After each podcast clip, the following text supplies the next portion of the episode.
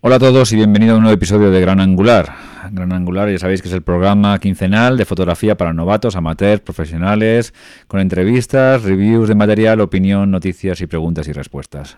Y como sabéis, mi nombre es David Calaveras, estoy en Twitter en arroba David Calaveras, eh, el, programa está en Emilcar FM, que es nuestra casa madre, lo tenéis también en iTunes, en Spreaker, en iVoox, eh, podéis en cualquier encontrar cualquier eh, enlace de, al programa en www.emilcar.fm y cualquier duda o pregunta o cosa que queráis contarnos lo podéis hacer en nuestra dirección de correo que se llama, perdón, que es podcast granangular.gmail.com que siempre está en las notas del programa, con lo cual es fácil, es fácil que la, que la encontréis.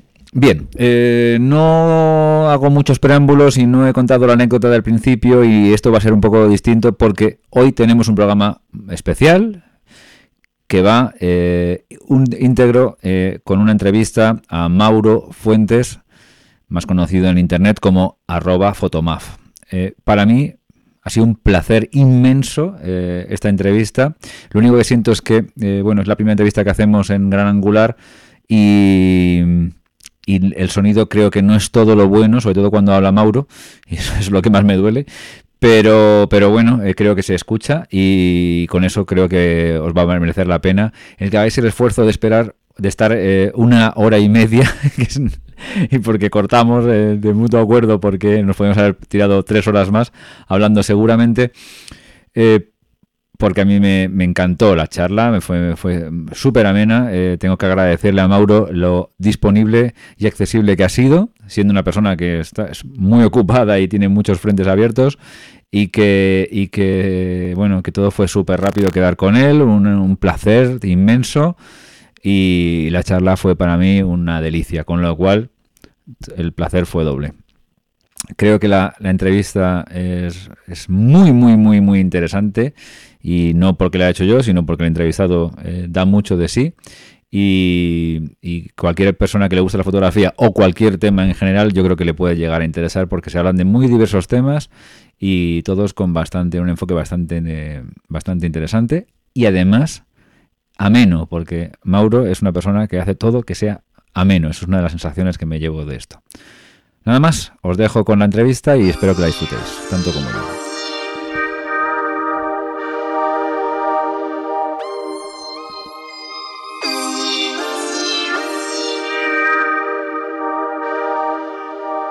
Buenas noches a todos, estoy aquí acompañado de Mauro Fuentes Álvarez, más conocido como Fotomaf, en una personalidad en las redes sociales, actualmente director de social de, social media de Ogilvy Matter y licenciado en bioquímica y biología molecular y dueño de un currículum vitae bastante abrumador. Hola Mauro, buenas noches. Y, un poco extraño, ¿verdad? Esto de fotografía, bioquímica, en social media bueno, digamos que, que, ya soy un poco mayor, ya voy pintando canas y, he pasado por diferentes etapas y, diferentes fases, pero sí, eh, me, has, me, has, descrito bastante bien. Vale, sí, y he resumido mucho, ¿eh? O sea, porque hay que reconocer que cuando se pone a leer uno tu currículum dice, Dios mío, ¿quién, quién soy?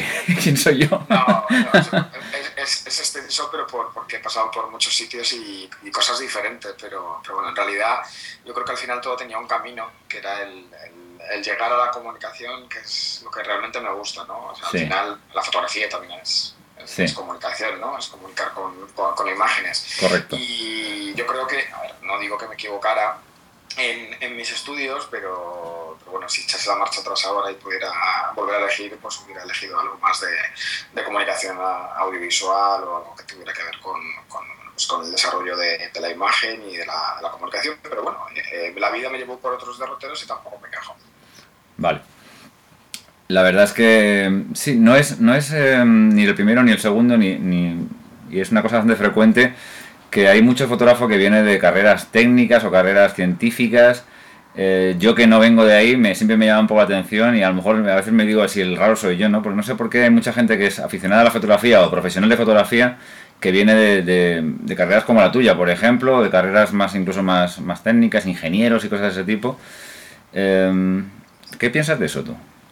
Bueno, yo de hecho, de hecho tengo un compañero de carrera que también químico como yo, que es uno de los mejores fotógrafos de, de Motorpress, que, que, bueno, pues la mayoría de las fotografías de coches y motos que salen en esa editorial las, las hace él. Yo creo que al final tiene también ese puntito de que bueno, la fotografía es química, o era mucho antes química. Era, era sí, sí. Pero bueno, los saludos de plata y, todo, todo el proceso que, que, tenía la fotografía antes pues eh, se asemejaba en cierta manera ¿no? a, este, a este proceso de laboratorio que los que hemos estudiado química eh, hemos vivido, ¿no? Todo, todo, sí. todo este, un poco de magia de cocinar, ¿no? El, el, eh, nosotros lo hacíamos con, con, en las clases, en las prácticas y demás, haciendo bueno, pues determinadas reacciones y la fotografía era una más, ¿no? Era una, el, el olor a, a, sí, sí, sí, sí. Sí, sí, sí, sí, sí, sí. No, no, pues, que, que, que, va intrínseco. Yo creo que muchos eh, químicos también se terminan eh, interesando eh, por, por, la fotografía o se interesaron por la fotografía en su momento.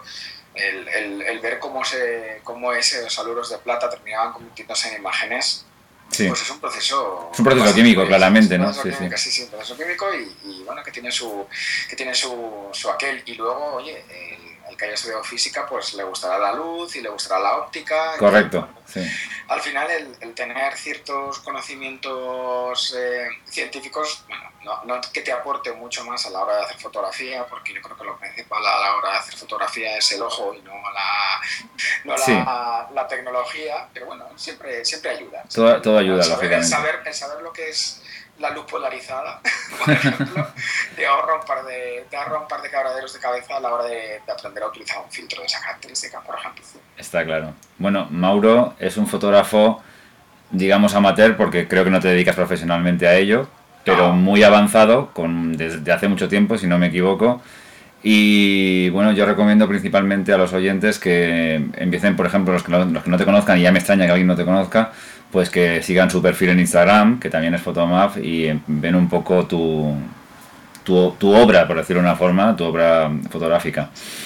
Yo mm, he estado mirando tranquilamente y desde hace bastante tiempo tu fotografía y a mí me da la sensación de que eres un fotógrafo bastante ecléctico, que abarcas, abarcas varios, varios campos de fotografía. Eh, he visto cosas, muchas cosas de paisaje, cosas de fotografía callejera, eh, haces retrato, tienes mucha mm, también fotografía de, de, arquitectura de alguna forma, eh, macro incluso te he visto, mm, y un estilo más bien tirando a, a natural, ¿no? no bueno, he visto cosas que a lo mejor más tratadas, otras menos, pero no eres una persona que, o sea, un, fotógrafo que yo calificaría demasiado recargado. Eh, ¿Tú en qué estilo te encuentras más a gusto y si hay algo que te he dicho yo que no sea exactamente correcto?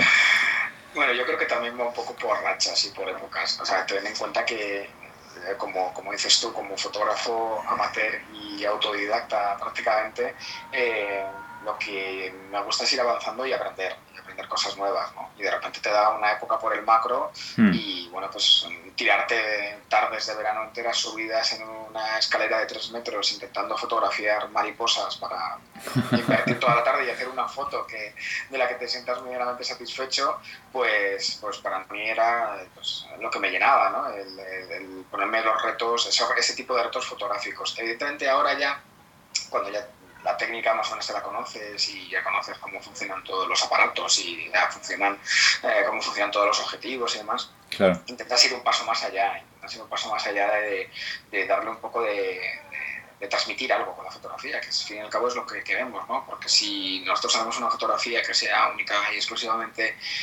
perfecta desde el punto de vista técnico, lo que tendremos es algo documentado sin más, ¿no? pero, pero no algo que realmente cause emoción a la persona que, claro. lo está viendo. ¿no? Y yo claro. creo que, que, en la fase en la que estoy o en la que, en la que puedo estar es pues, intentar buscar ese, ese mi hueco, mi estilo y donde más eh, cómodo me siento es en, ahora mismo son, es en las calles de Madrid, pero no haciendo la típica eh, fotografía de calle que intenta fotografiar a la gente muy de cerca y, no, o más costumbrista, ¿no? O sea, más, más, oye, fotografía Madrid, si hay gente mejor, porque aporta ese grado de, de, de, ¿no?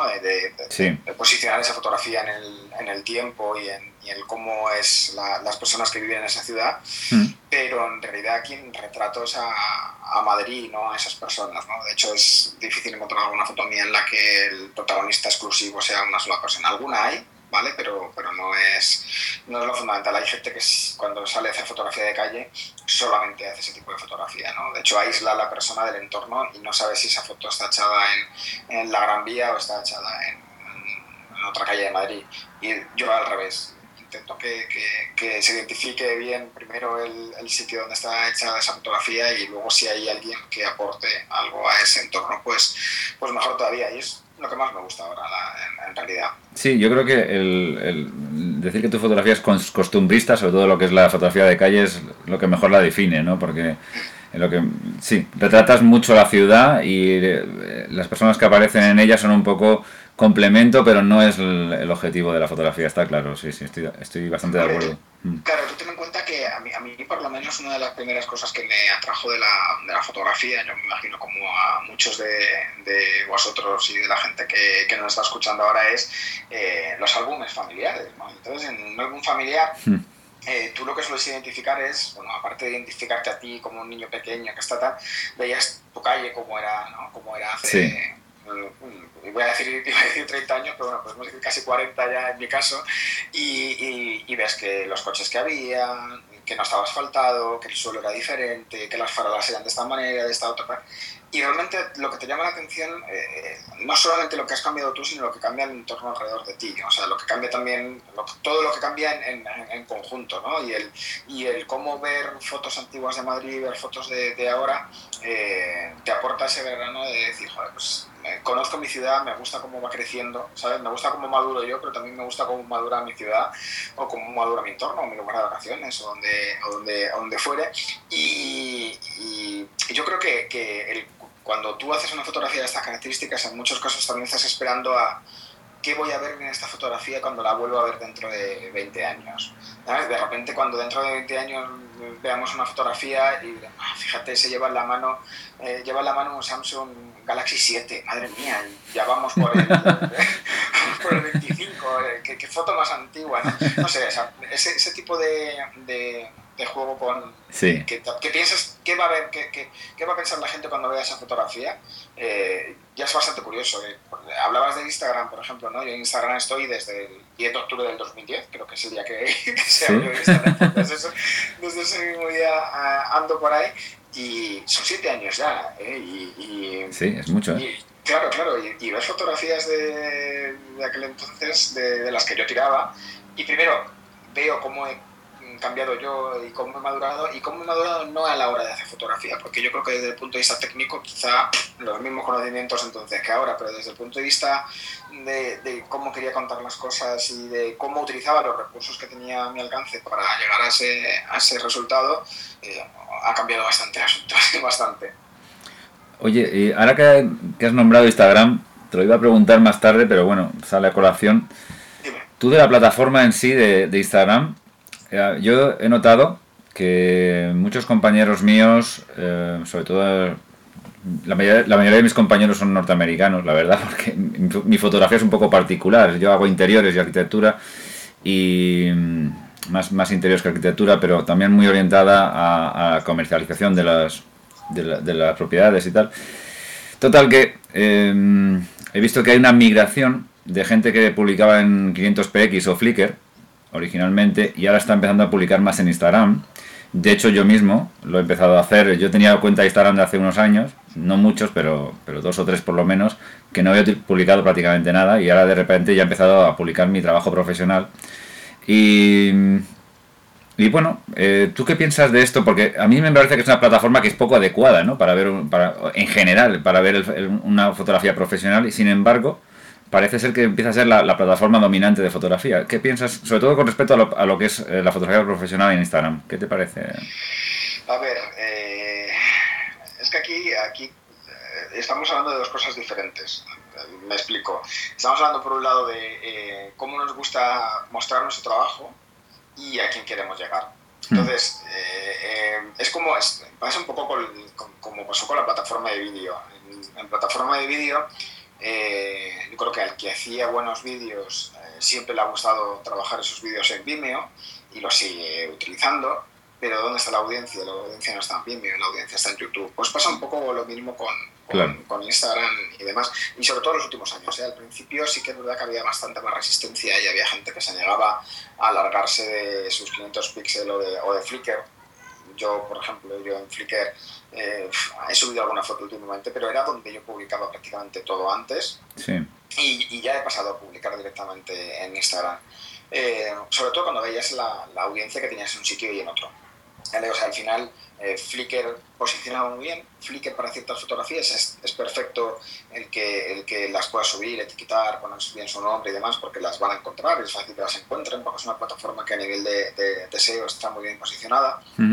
Pero luego al final también había cierta endogamia. O sea, al final en Flickr y en 500 píxeles, sobre todo en 500 píxeles, quien estábamos ahí era la gente que le interesaba la fotografía y la gente que, que, lo único que quería era pues, exhibir su fotografía y, hacer ver que, que hacía una muy buena fotografía. Hmm. Pero no era el escaparate donde la mayoría de las cosas, eh, donde la mayoría de los clientes puedan estar. O sea, un, cliente eh, es más fácil que le alcances en una plataforma que él consume normalmente, que te metas en su, en su hábito de consumo del día a día, que seguramente sea Instagram, que obligues a la gente a tienes que venir a ver mi portfolio a 500 píxeles, porque al final la gente no lo va a hacer. O sea, al final, cuando tú exiges a la gente, entre comillas, que eh, si quieres ver buenas fotos tiene que hacerlo aquí, es, está claro que la experiencia de usuario a la hora de ver fotografía no tiene absolutamente nada que ver ver una fotografía en Instagram pequeñita, ya digo que en el móvil o en, la versión de, escritorio, a ver una fotografía en, en 500 píxeles, o sea, es no, no tiene nada que ver. Es, la noche, es la noche y el día, ¿no? Y yo creo que además la plataforma más terrible todavía es, es Facebook. O sea, Facebook, la, la, compresión que te hace a las, a las imágenes, o sea, yo ha habido días que he tenido ganas de, de, quitar alguna foto porque es que se veía se ve mal. Sí, se, ve mal. ¿no? Sí, sí. Sus artefactos y sus historias, una fotografía que desde el punto de vista técnico te habías currado tú en el, en el procesado para que quedase dices tú, ¿no? Antes natural, ¿no? Y de repente la subes a, a, Facebook y te la fastidia, ¿no? Pero, pero claro, es que yo si la subo a 500 píxeles, pues a lo mejor una foto mía podría tener, no sé, 2.000, 3.000 visualizaciones, en cambio en Instagram pues a lo mejor tiene 10 veces más, entonces bueno, pues... No, no, no, eso es, es obvio. Es evidente que al final si quieres pescar tienes que ir donde están los, los peces, otra cosa es que bueno, pues tú sigas teniendo tu comunidad y quieras compartir con otros fotógrafos y tal, pero eso es endogamia, ¿no? Ese es el, ese Sí, no, no, está claro que si quieres vender, eh, está claro que Instagram es ahora mismo donde se, donde se puede vender. Y si quieres hablar con, con, compañeros tuyos, probablemente a lo mejor es más fácil hacerlo en Flickr, ¿no? Pero mm, a mí lo que, a mí lo que me, rechina más de Instagram, que, la verdad es que me hace gracia, ¿eh? Desde que he empezado a utilizar con más asiduidad, me, la consulto bastante y me gusta verla bastante a lo largo del día y, bueno, pues está bien. Pero lo que, que se dé predominancia a una imagen cuadrada, a mí, me, me, fastidia bastante y tengo que recortar casi todas mis fotografías que publico, con lo cual no termino nunca de estar contento con lo que, con lo que estoy viendo. Pero bueno, en fin. Eh... Bueno, yo desde que dejan subir todo tipo de formatos, yo la subo, sí, te deja. subo en formato 4.3, ¿eh? O sea, te deja, pero si tú la ves... Las fotos cuadradas dan más prestancia, sí, quedan mejor, quedan claro. más Claro. Pero bueno, yo es que he sido muy friki. O sea, yo de hecho cuando tuve. Durante un tiempo tuve una compacta, una, una Rico que, que tiraba RAWs en formato cuadrado. Sí. Y, a mí me encantaba. Sí, sí, no.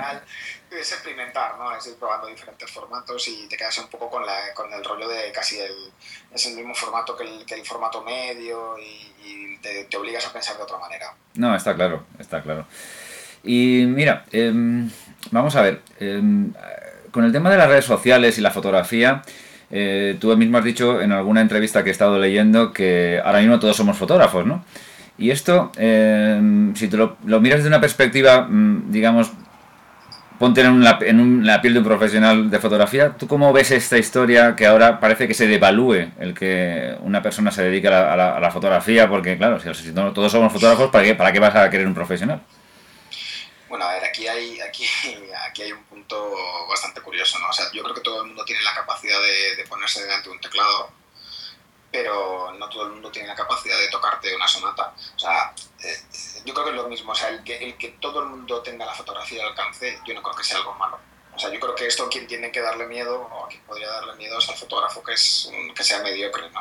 O al profesional que sea mediocre, eh, que no sepa ni vender su trabajo ni tener un trabajo bueno. O sea, si resulta que tú eres fotógrafo profesional, y vamos a distinguir a un fotógrafo profesional por aquella persona que vive única y exclusivamente de la fotografía y paga sus impuestos de, de, los réditos que la fotografía le da, hmm.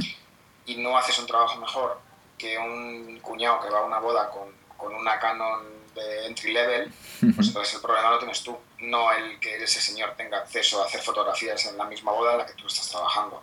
¿Sabes? O sea, yo cuando veo a fotógrafos que dicen, joder, es que vas a una boda y, ahí todo el mundo tiene cámara, claro, ¿y qué?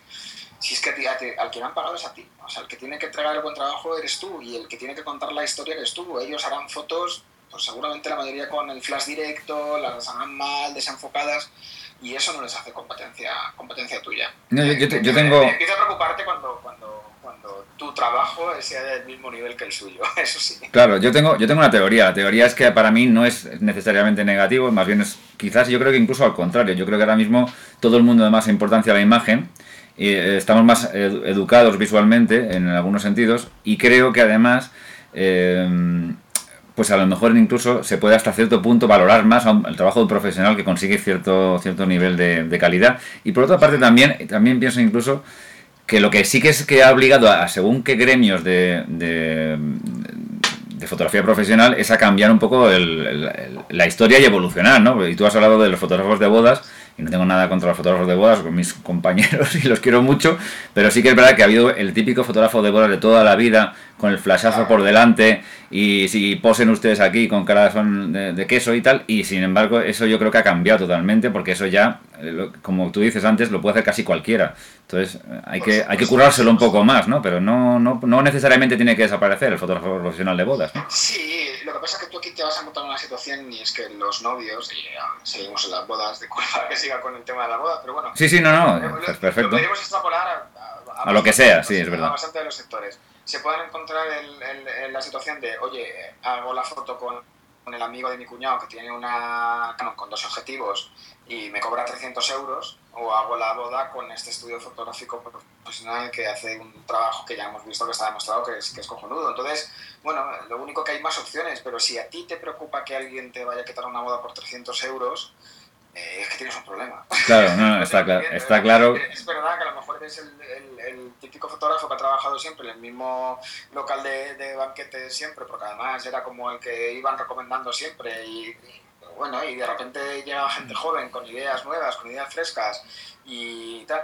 A ver, yo lo que, lo que, lo que sí veo es que tiene que haber justicia en este sentido, de decir, oye, eh, el que, o sea, eh, no, el, el que si ocupen nichos de manera irregular, pues eso no es correcto. O sea, el que la gente trabaje prácticamente gratis o que no no, no, está claro. Por, por, lo que está, eso no es justo. o sea, así no tiene que ser. O sea, es un gremio, es un gremio, el, el mío es un gremio que debería regularse un poco más, sinceramente, porque eso sí que es verdad que es un poco triste que, que, mañana cualquier tío te sale y te dice, ah, ahora me dedicarme a hacer esto, y pum, y ahora, y te pone a hacer esto sin ningún tipo de control, ni nivel, ni, nada, y, probablemente, como dices tú, eh, plan piratilla y tal. Sí, es verdad, ¿eh? Eso es verdad. Claro, mm. pero sí, pero, luego, no, pero tampoco hace falta que te vayas al mundo de la fotografía de boda o, de, o, de, o social, o la típica fotografía de modelo, de, sesiones de fotos a, a, 50 euros y cosas por el estilo que encuentras en, en grupones y, y si mirar no tienes que irte más lejos que irte a, la fotografía periodística o, al fotoperiodismo. ¿no? Eh, te encuentras profesionales que son muy buenos, que son tíos que están curtidísimos en esta historia, que últimamente se están encontrando que en, esos fotocall tienen que pelearse también con, con, perfiles de personas muy jóvenes que les están obligando, pobrecitos, no, la mayoría de las veces no es culpa suya, a que vayan, cubran eso ver un vídeo, hagan cuatro fotos y además lo emitan por, por Periscope a la vez, ¿no? Entonces, claro, eh, yo, yo cuando veo al fotógrafo de, al fotógrafo de, de, de, quejándose de este tipo de perfiles, porque además bueno, están acostumbrados a, ¿no? al modus operandi que se tiene normalmente, van con te cuelan o, tal, o van con su cámara pequeñita y todo el rollo y tal, eh, hay una mezcla de prepotencia por algunos fotógrafos de, de esa característica, pero también los pobres, pues en muchos casos que son obligados, ¿no? Les han cogido la redacción, les han dado el kit y les han dicho a la vete y me lo traes todo tú, tú hecho. Entonces, eh, es una pena porque el, eh, evidentemente la calidad del trabajo no puede ser la misma. No porque esa persona sea joven y no sepa, sino porque alguien que tiene que hacer cuatro cosas a la vez, eh, pues te hará una bien y, y, tres mal, seguramente, ¿no? Y, y, lo más seguro es que además ese tío sea un redactor escriba de maravilla, pero de fotografía pues no tenga tanta idea y solo vaya a cubrir el, a cubrir el, el, sí, el expediente y demás. A documentar de mala manera, sí, está claro. Claro, entonces, ¿qué, ¿qué pasa? Que sí, que la democratización de la fotografía hace que cualquiera seamos fotógrafo y es que no me parece que sea, no me parece que sea malo, o sea, a mí me parece perfecto que, que, que, que, mis hermanas con su teléfono móvil puedan hacer la fotografía que les dé la gana cuando les dé la gana, ¿no? Y, mm. y, y, y, disfrutarlas y verlas y tal. Y a lo mejor ellas disfrutan de unas fotografías que tú cogerías directamente y las tirarías a la papelera, pero para ellas tienen un valor que va más allá del, del, valor de que la foto sea bonita o no. O sea, no todo el mundo utiliza la fotografía con fines artísticos o fines elevados. No, no, no. Quieres documentar su vida, sí. por así decirlo, y ya está. Y ya está. Sí. Y, y, punto. Y entonces, bueno, pues a mí me parece muy bien, ¿eh? O sea, a mí me parece muy bien, a mí me parece perfecto. Yo, ojalá eh, mis padres hubiesen tenido el acceso de, de, de hacer fotos que, que, que, tengo yo, porque yo de repente tengo fotos de recién nacido, tengo una foto sí. de mis cumpleaños de uno o dos años, y luego de repente desaparezco hasta los siete. sí, sí, eso, eso también lo pienso yo muchas veces, que digo, a mí me da pena no haber sido pequeño en esta época, en ese sentido, claro. porque, porque sí, porque lógicamente luego la vuelta, la, la mirada atrás con esta definición que tenemos ahora y estos vídeos tan magníficos que hacemos con cualquier aparatejo, pues la verdad es que es una maravilla, ¿no? Lo que puedes documentar a tus hijos eh, es maravilloso, ¿no? Eso sí que es verdad. Eso, sí. en, eso, en eso es una cosa que es incomparable. Y además en las fotografías, sí, cuando coges los álbumes estos antiguos de fotografía y tal, y que, es que además en las fotografías ves que están perdiendo todos los colores y se están es una pena, ¿no? O sea, es que, sí, sí, efectivamente, en eso es una gran ventaja. Oye, Mauro, mira, ¿qué te iba a preguntar? Eh, a ti, en, cambiando un poco de registro, eh, ¿Qué es lo que te diría que te, ha, que te, ha, influido más en tu fotografía? ¿O qué o quién, más o menos, te ha, te ha, influido más en tu fotografía? Si ha habido alguien o algo que ha dicho, esto es lo que realmente a mí me, me dio una patada en el culo para empezar a hacer esto. No. Pues fíjate, yo creo que fue Internet. O sea, a ver, Internet en, en general y luego el, el, foro que, del que yo durante un tiempo fui administrador y, y, y sigue existiendo, que es Ojo Digital, ojodigital.com. Sí yo cuando me compró mi... Yo fui uno de los administradores junto con, con, Fernando Cuesta, que seguro que nos está escuchando. Le mando un saludo. Fernando, ¿qué tal? bueno, pues eh, durante, durante bastante tiempo fui administrador del foro y no solamente administrador, sino que fui usuario muy heavy user, ¿no? Y sí. el, el, el, tema de, de los foros pues puede ser muy cruel, pero también te ayuda mucho a avanzar. O sea, yo en realidad cuando aparecí con mi primera cámara compacta digital que me, que me había comprado, eh, de repente dije, hostia, me falta, tengo que saber muchas cosas, me faltan muchas cosas por saber, ¿no? Y de repente acabé ahí en Ojo Digital. Y empieza subiendo fotos, tengo la anécdota de, de la primer, una de las primeras fotos que subí, que era una foto del perro que yo tenía en aquel entonces, de, de mi perra, sí. que era con un flashazo directo a los ojos, los ojos inyectados en sangre, eh, o, sea, o sea, tenía todo lo malo, pero yo en aquel momento cuando hice la foto, me gustó, o sea, me gustó y sí. me sentí medianamente orgulloso de, ¡ay, qué bien me ha salido esta foto! Y entonces la, subi, la subes al foro, como pasa la mayoría de los foros de fotografía, a esperar que el resto de la gente pues te comente, oh, pues me gusta, no me gusta, pues le falta sí. esto, tal. Y me pegaron una somanta de palos. Te, te despellejaron, ¿no? Sí, sí, me pegaron una somanta de palos de tal calibre que, que, que, evidentemente podía haber cogido, haberme ido con el rabo entre las piernas y no haber vuelto nunca jamás, pero dije, bueno, vamos a ver a lo mejor tienen razón, voy a volver a intentarlo como me ha dicho esta chica que haga y, y este otro me ha dicho que no sé qué tal y de repente dices, coño, es que es verdad. y vas avanzando, ¿no? Y vas avanzando poco a poco y yo me acuerdo que, que cuatro o cinco años en Ojo Digital aprendí muchísimo de lo que es técnica, pero también mucho a mirar. O sea, aprendí mucho a mirar y aprendí mucho a... a no, porque los foros no, son, no eran solamente de, de técnica o de tal, sino que también había eh, bueno, pues gente que, que, comentaba grandes fotógrafos eh, eh, históricos, que te contaba el, el porqué de, del estilo de un fotógrafo, de otro y demás, entonces te empapas y aprendes un poco a mirar como ellos y empiezas a comprarte muchos libros de fotografía. Para mí eso también fue fundamental. Sí. Yo ahora mismo tengo, cuando me tuve que mudar, dije, madre de Dios y del amor hermoso, lo que pesan todos estos libros. Todos estos libros, los libros de fotografía, algunos son tremendos, sí, sí. Todos estos de Taschen y de, de Anaya Fotografía. Sí. Mm, tremenda, pero para mí es un divertimento estupendo, ¿no? El sentarte con un domingo por la tarde tranquilamente delante de la ventana y ir pasando y ver fotografía y ver mucha fotografía y ver mucha fotografía y aprender cómo miraban cada uno de esos fotógrafos, ¿no? Porque al final, eh, cuando de repente ves una foto de, de, de Cartier-Bresson, hmm. sabes que es de Cartier-Bresson porque no solamente porque la conozcas ya, sino seguramente te comparan una foto de Cartier-Bresson que tú no conoces eh, y, deberías ser capaz de identificar de identificarlo, sí. tiene, tiene su estilo, ¿no? Entonces, eso es algo a lo que, de repente dices, a ver, no es que quiera, todo el mundo me imagino que querrá ser Bresson, sí. tengo clarísimo que jamás lo, lo podré ser ni, ni, acercarme a ello, pero sí que me gustaría que por lo menos la, gente viera una fotografía y dijera, ah, mira, esta foto es de Mauro, parece, ¿no? Tirada por Mauro.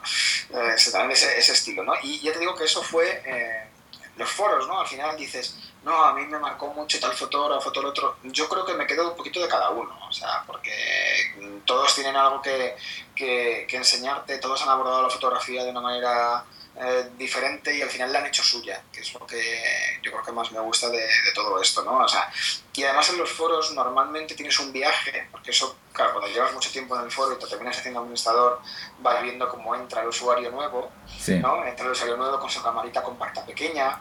Y van, van evolucionando, ¿no? Claro, de repente los meses van y se compran ya una compacta avanzada porque no pueden hacer lo que querían con la pequeña, hmm. luego ya se compran su primera SLR, luego empiezan a comprarse objetivos, luego ya se los cambian a los 2.8, bueno, entonces vas viendo cómo la gente crece eh, desde crecen con el aparataje, ¿no? Crecen con, el, con, El, con, el, con, el, con el equipo, ¿no? Por así decirlo pero también van desarrollando un poco el decir, oye, es que yo, vale, yo voy cambiando de equipo porque lo que quiero mm, conseguir... Es esto determinado y necesito, claro. Eh, eh, efectivamente, necesito estas historias. Entonces, eh, lo vas viendo y además es un proceso que es muy, muy similar en todo el mundo, ¿no? Entonces, a mí me recuerda mucho esto a, y esto es una, una, cosa que cuento siempre, porque la primera vez que estuve en París viendo el museo el Museo Picasso, mm. eh, me, marcó, me marcó mucho el, el, que tú vas al Museo Picasso en París, es un museo en el que tienes un único sentido, un recorrido en el que vas, en el que vas viendo la evolución de, de Picasso. ¿no? Entonces, eh, empiezas por los primeros años, empiezas por las primeras pinturas y ves a un Pablo Picasso que, que, que está aprendiendo a pintar. Y está aprendiendo a pintar desde cero, prácticamente. Mm. Y luego le vas viendo que empieza a pintar como los clásicos, o empieza a pintar como los clásicos. Y luego ya empieza a acercarse a los realistas. Mm. Y de repente llega un momento en que domina también la técnica que lo rompe todo y empieza con el cubismo, ¿no? Entonces es un poco como... El propio estilo, sí, claro. Sí, sí. Entonces yo creo que eh, esto es algo que la mayoría de la gente en, en fotografía, que lo hace bien, lo hace así, es, oye, mira, yo aprendo la técnica y cuando yo tengo la técnica dominada y aprendida, me olvido de ella porque además es algo natural. Es como cuando montas en bicicleta, sí. yo no coges la cámara ahora y dices, la regla de los tercios, no. O sea, te sale solo. No, no, ya te aprendes a mirar y ya dices, esto tiene que estar aquí, eso tiene que estar allá y compones, claro. Hmm. Claro, y luego no solo eso, sino que dices, pues hoy me voy a pasar por el forro la regla de los tercios y la regla de no sé qué. Ah, bueno, y romperlas, claro, lógicamente. Claro, claro, Entonces, pero eso es algo tú puedes tener la potestad de hacerlo, no quiero sentar cátedra, pero sí que es verdad que hasta cierto punto tú puedes tener la potestad de hacerlo cuando conoces todo lo anterior. No, Porque de repente también en los foros ves mucho tipo de usuario, evidentemente, y, y, hay un tipo de usuario, pues oye, el tío que tiene pasta por lo que sea, que tiene dinero, que se puede permitir comprarse el mejor equipo desde el primer momento, mm. que de repente te aparece y se ha comprado una Leica y los mejores objetivos desde el día cero, porque de repente ha visto que es la mejor cámara, ¿no? O le han dicho a alguien que es la mejor cámara, entre comillas, mm. y es un tío que, que, que, no sabe manejar la técnica, que no sabe procesar las fotos, porque luego es un desastre, te hace HDR, te hace cosas así y tal y, y, te va diciendo, no, que, que es que va él rompe las reglas, porque tal, no te lo creo increíble, no tiene voz. Y, y, es bastante curioso porque ese es un tipo de personajillo que, que, que, sigue existiendo en que sigue existiendo en los foros y sigue existiendo en internet. Y en Instagram también. Sí, sí, lo, sí, e, efectivamente. Bueno, sí, Hay mucha gente que se cree muy artista con, con sus iPhones, oye, que se pueden hacer fotos conjuntas. Y cada buenas fotos las va a hacer casi con cualquier herramienta. Evidentemente tendrá las limitaciones de, que le ofrezca el propio aparato. Pero, tío, si tú sabes mirar y sabes hacer buenas fotos, te van a dar un, un iPhone o te van a dar un Motorola o te van a dar un Alcatel y, vas a tener una foto que sea que cuente. No, está claro que los que tenéis buen ojo para, para, para, para la fotografía mm, sabéis sacarle partido con cualquier cosa, eso está claro. Bueno, yo, yo, yo estoy buscando mi ojo, ¿eh? tampoco, tampoco porque, cuando, cuando, me has eh, descrito como fotógrafo ecléctico te tengo que dar absolutamente toda la razón, ¿eh? o sea, porque al final yo doy una de, eh, doy una de cal, cinco de arena, cinco de arena, una de cal, o sea, mezclo mucho, pero bueno, es un poco prueba y error, ¿no? Estoy haciendo test todavía. Bueno, pero en, en, la fotografía lo de la prueba y error yo creo que es la, la, base del aprendizaje, porque es que de hecho hay muchos manuales de fotografía sobre muchas cosas que al final te terminan diciendo, bueno, pero de todas maneras tu prueba, prueba hasta que te salga bien y ya está. Y, y, esto gratis, ahora es gratis. sí, sí, claro, lógicamente desde el digital el, el, chimpear pues ha sido una cosa bastante, bastante recurrente. Oye, mira, ya, ya que hablamos de, de, que has sacado un poco el tema del material y tal, ya sabes que aquí en este programa somos muy cacharreros. Y, y, nos interesa muchísimo, seguro que a todo el mundo que está escuchando esto le interesa muchísimo saber qué material estás usando ahora y qué has usado anteriormente. Y vamos a tu evolución de material, desde que empezaste con la fotografía. Más o menos, no hace falta que lo cuentes todo. Pero... Que he sido muy cacharrero y muy caprichoso y el 90% del equipo que he tenido eh, no me ha servido de nada, entre comillas, o sea, no, no, me hacía falta, eh, ¿sabes? Pero yo me lo quería comprar todo. O sea, de hecho, de hecho es que eh, de esa compacta de 2 megapíxeles pasé una, a una G3, a una Canon G3, madre mía. Eh, luego me compré la 300D cuando salió, la Canon 300D, que fue la primera... Yo también la tuve, la plata, ¿sí? Sí, la plata, la primera SLR que he bajado de los 1000 euros, que me la, me la compraron unos amigos en Andorra por 970. era, era, un locurón, yo me sentía... Yo la compré en Óptica Roma en Madrid y me cobraron un poco más de 1000, ¿eh? sí. sí, sí, yo me sentía el tío más, más pro del mundo con, con el 1855. Sí, sí, sí, efectivamente. Y de ahí pasé a una 20D, de una 20D ya me pasé a una 1D, eh, a una de, a uno de la MK3, antes sí. que tuvo tantos problemas de enfoque. Sí. Pero claro, yo quería tener la cámara grande, que tuviera el grip abajo, ¿no? Que no fuera el grip aparte, sino que fuera todo... Sino que fuera todo un bloque ahí compacto, que eso ya es lo más pro del mundo, sí. Yo recuerdo, un, viaje, un viaje que hice a, a, a Nueva York. Sí eh, en el que parecía una tortuga ninja. iba con la, iba con la Canon, la, con la 1D, eh, iba con un Sigma 1124, con el 2470. Madre mía. Con, madre con el mía. 400, aquel que metía, que metía polvo al sensor que daba gusto. ¿Sí? Eh, llevaba todo, todo, el trípode y, y luego al final he vuelto a ir a Nueva York en, en más ocasiones, sí. muchísimo más ligero que equipaje, te seguro. Una de las, y, yo lo he hablado con la voz en el programa, que una de las peores torturas que hay es irte de vacaciones con un equipo muy pesado y pretender irte, un, eso de que te vas un día de la mañana del hotel y vuelves por la noche y cuando vuelves, o sea, que si vas con un equipo muy pesado y como lo vas, llevas colgando, es que estás, es que aborreces la fotografía. Al día siguiente dices, yo no cojo la cámara ni tal.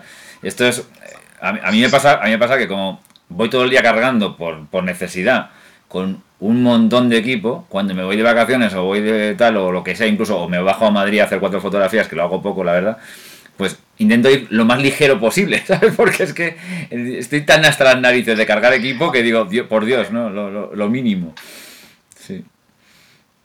Claro, y al final yo creo que, que, que a donde he llegado, o sea, ya, te digo que, que, que, pasé por esos todos esos estadios y demás. Fases, y luego dije, bueno, mm. quiero, sí, claro, ya, ya, ya quiero el, el, el, full frame y fue cuando me recién salió la Canon 5D MK2, pues sí. me la compré y tal. Y, y, y, lo que hice en ópticas fue hacer un update de, de prácticamente todas. Entonces, mm. tenía no todas las Ls de Canon, no todos los Ls de Canon, pero casi. El 1675, el 2470, el 5012, el 8512, el 135, eh, el 70228, sí. todo. O sea, menos los grandes, sí. o sea, focales de o sea, los 300 y, y, demás y tal, ¿no? Pero, sí. pero todas las que había entre el 1635 y el 70200 todo. O todo. Sea, venga, eh, aquello era una barbaridad. O sea, yo veía la vitrina donde tenía todo el material fotográfico y primero que era una pasta. O sea, que era una pasta. Era, sí. También era mi único vicio, ¿eh? Que, no, he sido, no he sido demasiado vicio. Esa es la justificación de muchos, es decir, bueno, esto es lo único, es el único vicio. No, yo yo tenía una frase que, yo tenía una frase que siempre es la que decía yo a, la que era mi pareja en aquel entonces, que era, esto es lo último que me compro. Siempre decía, esto es lo último que me compro, de verdad. Y claro, luego de repente, pues, eh, me da por la fotografía macro y me compré el MP65 con, Qué barbaridad. flash dedicado de Canon que, que va con, con dos cabezales. Que es carísimo, es carísimo, es carísimo. El, el soporte, el soporte de, de flashes de Manfrotto para llevarlo tal. O sea, claro, yo iba haciendo cribazo, hacía fotos de macro en el, en el pueblo, subido a una escalera, a una mariposa, y pasaban los paisanos y me miraban diciendo, what the fuck, ¿es este, ¿qué hace este ¿Qué, qué hace este tío ahí? ¿Qué hace este tío ahí? Y, y a lo mejor me tiraba tres horas para hacerle una foto a una mariposa, pero bueno, yo era feliz y ya está. Luego ya se me pasó. se me pasó lo de, lo de, lo de tenerlo todo y demás. Sí. Y, eh, me salió la oportunidad, me compré un equipo Leica también por intentar hacer una fotografía un poco más slow, más decir, bueno, pues vale, si me compro una Leica, además una M8, que en esta tienes que tener buena luz sí o sí, porque Sí. no era especialmente buena con, en bajas condiciones de luz.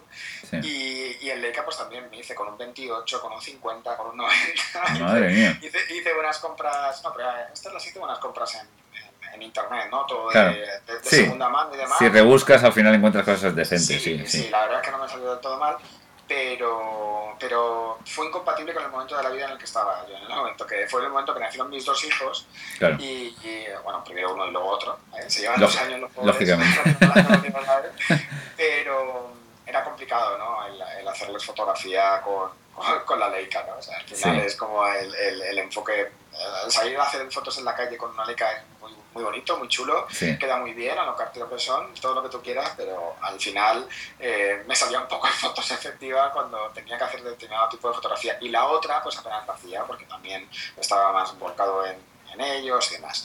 Entonces, eh, me terminé echando polvo y, y un buen día dije, mira, cuando haya una solución que pese poco y que, y que me dé más o menos la misma calidad que la Canon 5D MK2, porque de hecho en, en- en aquella época cuando yo tenía la M8 en paralelo a la, a la, a la Canon 5D MK2, Sí. claro, salir a hacer fotos con la M8, en la M8 era- es, es contundente, ¿eh? o sea, metálica, Sí, ¿no? pesan, pesan, sí, pesan. alemana, Sí, esos pesa, cuerpos pesan, sí, sí. un cuerpo que pesa, pero, pero al fin y al cabo era más pequeña, más recogida y tal. Y yo decía, joder, Mm. ojalá tuviera yo en este tamaño la misma calidad que tengo con, con mi Canon. Con la mis Canon, sí. Y mis objetivos L, o sea, una- una- con las dos cosas. Sí, Y, y al final, pues más o menos terminó pasando, ¿no? El, el, eh, cuando sacó Sony la primera, la primera 7, que era, Sí. que era full frame, full frame, sí. eh, dije, mira, mm, Esta es la mía. compro- Me la compro en el kit, me la compro en el kit, vamos viendo qué tal me siento yo con la, con la Sony, si nos, si nos hacemos amigos o no nos hacemos amigos, y si no nos hacemos amigos, pues bueno, la vendo en el mercado de segunda mano, que hay siempre rotación y, y Sí. se puede sacar eh, buen precio, y si no, pues me la quedo. Y, y nada, me, me compré la, la A7 eh, y cuando de repente me di cuenta que llevaba un año sin usar la Canon, dije, pues esto es absurdo. Y puse todo mi equipo en venta, todo, todo. O sea, vendí todo lo de Leica, vendí todo lo de Canon, Sí, para estar echando polvo ahí y utilizarlo, creo que lo utilicé un día en una sesión de fotos, porque tenía el 8512 y dije, bueno, me voy a, llevar, voy a asegurar, voy a ir con la Canon y con el 8512 y demás, y, y poco más, o sea, no lo había usado mucho más y dije, voy a venderlo antes de que esto se devalúe, ¿no? Porque en cuanto empiezan a modelos nuevos de, la, de los objetivos y de las cámaras, pues... ¿No tuviste la tentación de comprarte un adaptador y ponerlos...? No, de hecho, de hecho lo tuve. De hecho Sí. lo tuve. Lo que pasa es que al, al final, el, claro, tú ten en cuenta que en una Sony A7 eh, tú le ponías el 8512 de, de Canon Sí, es una, es una descompensación total, sí. y se me compensaba un poquito. De hecho, tengo vídeos por ahí subidos en mi blog de, de la utilización de estos adaptadores que tenían autofoco. De hecho, podías utilizar el autofoco de Canon. Sí, Y, y tengo una foto muy graciosa de, de- del 70-200-28 de, de, de Canon con la cámara colgando a- al, Sí, al es- final, ¿no? La pobrecita ahí como, como muy pequeña, como, ¿no? como una cosa pegada al objetivo, ¿no? Sí.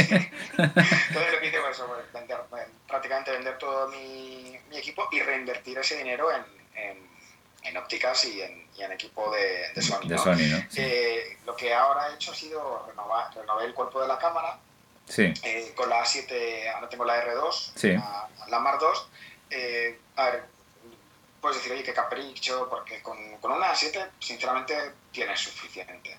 pero de repente cuando ves que, que la siguiente generación eh, ya tiene la estabilización en cinco ejes, que yo lo había probado por primera vez con, con los cuerpos de Olympus, si no recuerdo mal, con la Olympus, la OM1, que era, era brutal el, tema de la estabilización en cinco ejes, dices, mira, hay determinadas situaciones en las que a lo mejor no tengo un, un, angular súper luminoso, porque tengo, por ejemplo, tengo, el, eh, tengo un 1635 F4, pero como en fotografía de, angular no voy a tirar en grandes aperturas y lo que sí necesito es eh, asegurar que no haya trepidación, el, el, estabilizador en 5 ejes son auténticas maravillas. Que, o sea, yo he tirado fotos con el, con, con el 55 de, de 6 que tengo, que es F28. Sí. He tirado fotos a 1.10, eh, perfectamente enfocadas a F22 no es F1.8, perdón, el objetivo es F1.8, pero las fotos tiradas a, F1, a F2.2, 2.2, sí. tiradas a 1.10, por ejemplo. Es una maravilla, eso es, un, es, un, lujo, ¿eh? es un lujo, sí, sí. Y, yo qué quieres que te diga, y luego pues me valen para hacer fotos a mis hijos, me valen para hacer fotos por la calle. No, claro, porque la tolerancia del ISO que tiene esa cámara es bastante buena, sí, sí, está claro. Sí, sí, abulta menos, que la Canon pesa menos que la Canon, o sea, no me da pereza irme como me fui el año pasado a Japón con, con la cámara y dos objetivos. Hmm. Me, me, fui a Japón con la cámara y dos objetivos y, iba con un equipaje de mano que era una bolsita del lateral. Ya, sí, hombre, la verdad es que hay una diferencia importante.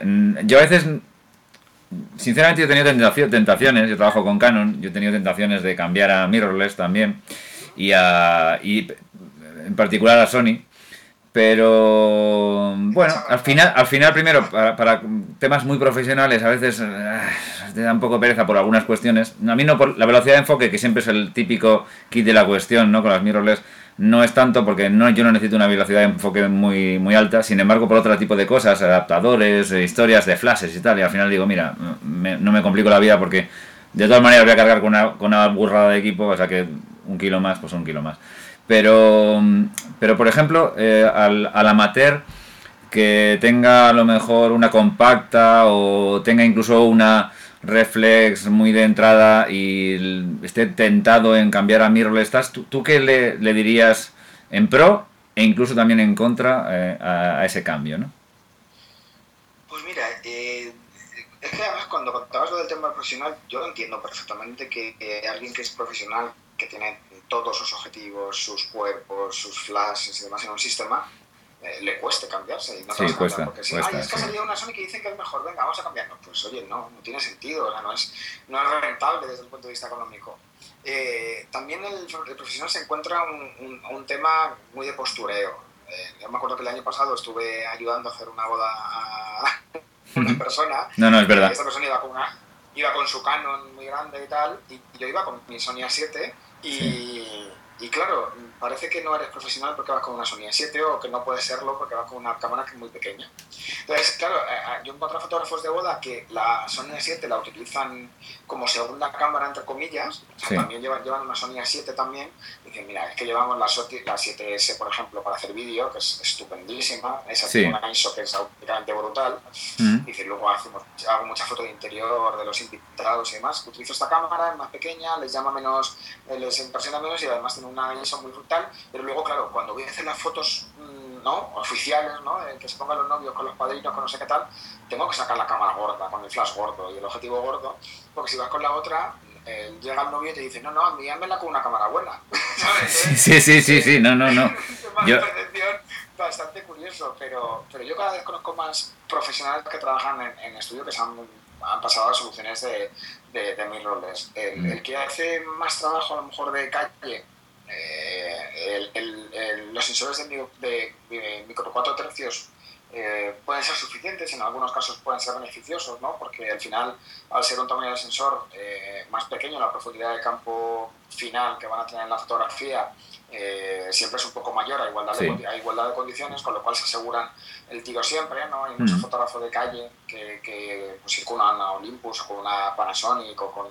le viene de maravilla. Luego hay un sector intermedio que, que, está utilizando mucho las, las Fuji, eh, la X Pro 2 o las XT, que son cámaras excelentes. Y lo que estoy viendo es que hay mucho fotógrafo profesional que utiliza esta segunda cámara como su cámara más de más, más ocasional, más de viaje y tal, pero cada vez más la introducen en, en, el trabajo del, día a día. Mm. Y, y el, el, equivalente, o sea, el, las full frame mirrorless, que, que, ahora mismo las únicas que hay son las Leica por un lado, que evidentemente no son accesibles a, todo el mundo, y la serie 7 de, de, Sony, eh, yo te aseguro que en la mayoría de los casos, el, el 95% de las fotos las puedes hacer con la Sony. O sea, segurísimo. Es que no hay nada que una sin espejo no te, no, no te dé respecto a una, a una con espejo.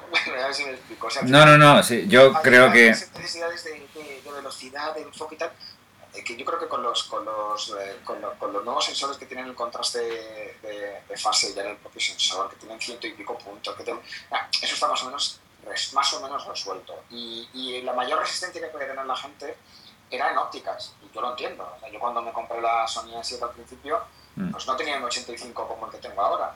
Que el 85 1.4G que tengo de Sony ahora es una puta maravilla, perdón. sí, sí, no, no, no.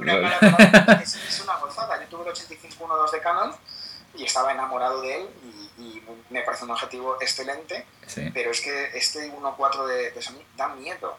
El 55 de 6 sobre la 7 da miedo también, o sea, ya no, ya no, ya no puedes decir, no, es que Sony no tiene, no, no tiene objetivos y tengo que andar con adaptadores para poder hacer no sé qué tal. No, ya tienes un 70-200 luminoso, ya tienes un 24-70 luminoso, o sea, ya esa excusa, entre comillas, no la hay. Pero yo entiendo que la gente no se vaya a cambiar de equipo sin más. A mí me viene alguien de cero ahora me dice, oye, mm, Mauro, me quiero comprar una cámara. Y yo lo que no le recomiendo, no suelo recomendar, es que se compren eh, la típica DSLR de entrada. O sea, que alguien se compre ahora una Canon, una Nikon de estas de, de APS-C de, entrada, por muy baratas que estén, a mí en muchos casos me parece un error, porque si lo que quieres hacer es, oye, yo quiero hacer, la gente te dice, yo quiero hacer fotos buenas, que tengan un poco de desenfoque y hmm. que se cambien los objetivos pues cómprate una, una, una mirrorless, pero cómprate una 4 tercios, cómprate una, cómprate una Panasonic, cómprate una Olympus, que las tienes a muy buen precio, tienes unos... Y luego también tienen una batería de objetivos brutales. Yo estoy probando ahora la X Pro 2 con el 5612, que es el, 85 equivalente. Sí. Y también... Eh, no está nada mal, ¿eh? No, no, no. Yo te pongo la, 7, la 7R2 con el 85 y, el equivalente en 4 tercios, y yo lo siento mucho, pero es que yo soy, yo soy un enamorado del full frame. Mm. Eh, sí, hombre. Hasta la muerte, vaya, o sea, que aquí... Yo creo que simplemente por poder subir los ISOs con más tranquilidad, tener menos profundidad de campo y ese tipo de cosas ya en muchos sentidos ya compensa, ¿no? ¿No? Está claro, pero... Pero bueno, pero para mucha gente no es estrictamente necesario. Lo que tú has dicho es verdad, que a lo mejor en, hay, gamas de, de mirrorless. Lo que pasa es que también es verdad que incluso eh, a mí lo que me, también un poco me rechina del, del, mirrorless y es una cosa que, que en lo otro no ha pasado porque es un, es un, campo más reducido es que por ejemplo hay una cosa que eh, eh, si tú tuvieras em, una, un bipartidismo como Canon Nikon en, en DSLR ahí eliges uno de los dos y ya tienes un montón de objetivos y un montón de cosas, todo centrado en una de las dos cosas, y sabes que como es casi al, 40-60 o 50-50 en según qué cosas, pues la verdad es que más o menos no te equivocas en, elijas el que elijas. Sin embargo, en mis roles está mucho más eh, fragmentado, o sea, tienes Sony, tienes Olympus, tienes Fuji, tienes tal, y aunque puedes decir que a lo mejor Sony y Fuji son un poco los los que están ganando un poco la batalla, pero tampoco hay, hay algunas marcas que también lo están haciendo bien y tal. Entonces, Ahí se, hay muchísimas opciones de objetivos, muchísimas opciones de tal, se renuevan los cuerpos con mucha rapidez y, también es verdad que, por ejemplo, una ventaja que tiene el comprarte una, una reflex barata y poner objetivos de segunda mano baratitos y cambiándolos porque hay mucho mercado y todo eso, en mirrorless es un poco más complicado, ¿no?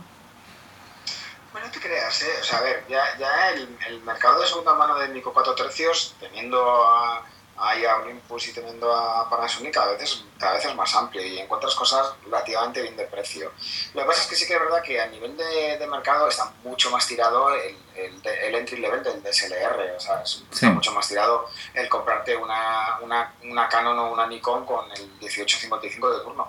Y seguramente la mayoría de las ocasiones te es más que necesario. O sea, si lo que tú quieres hacer eh, te lo ofrece la herramienta, vale. Yo, cuando me dicen, oye, las ventajas de tal, digo, pues mira, en muchos casos es por un tema de peso, por un tema de, de, decir, oye, el, tener una... Yo tengo una Panasonic GX7 con, con, con, un pancake que son 20 milímetros, que es que eso me cabe en la chaqueta de una americana.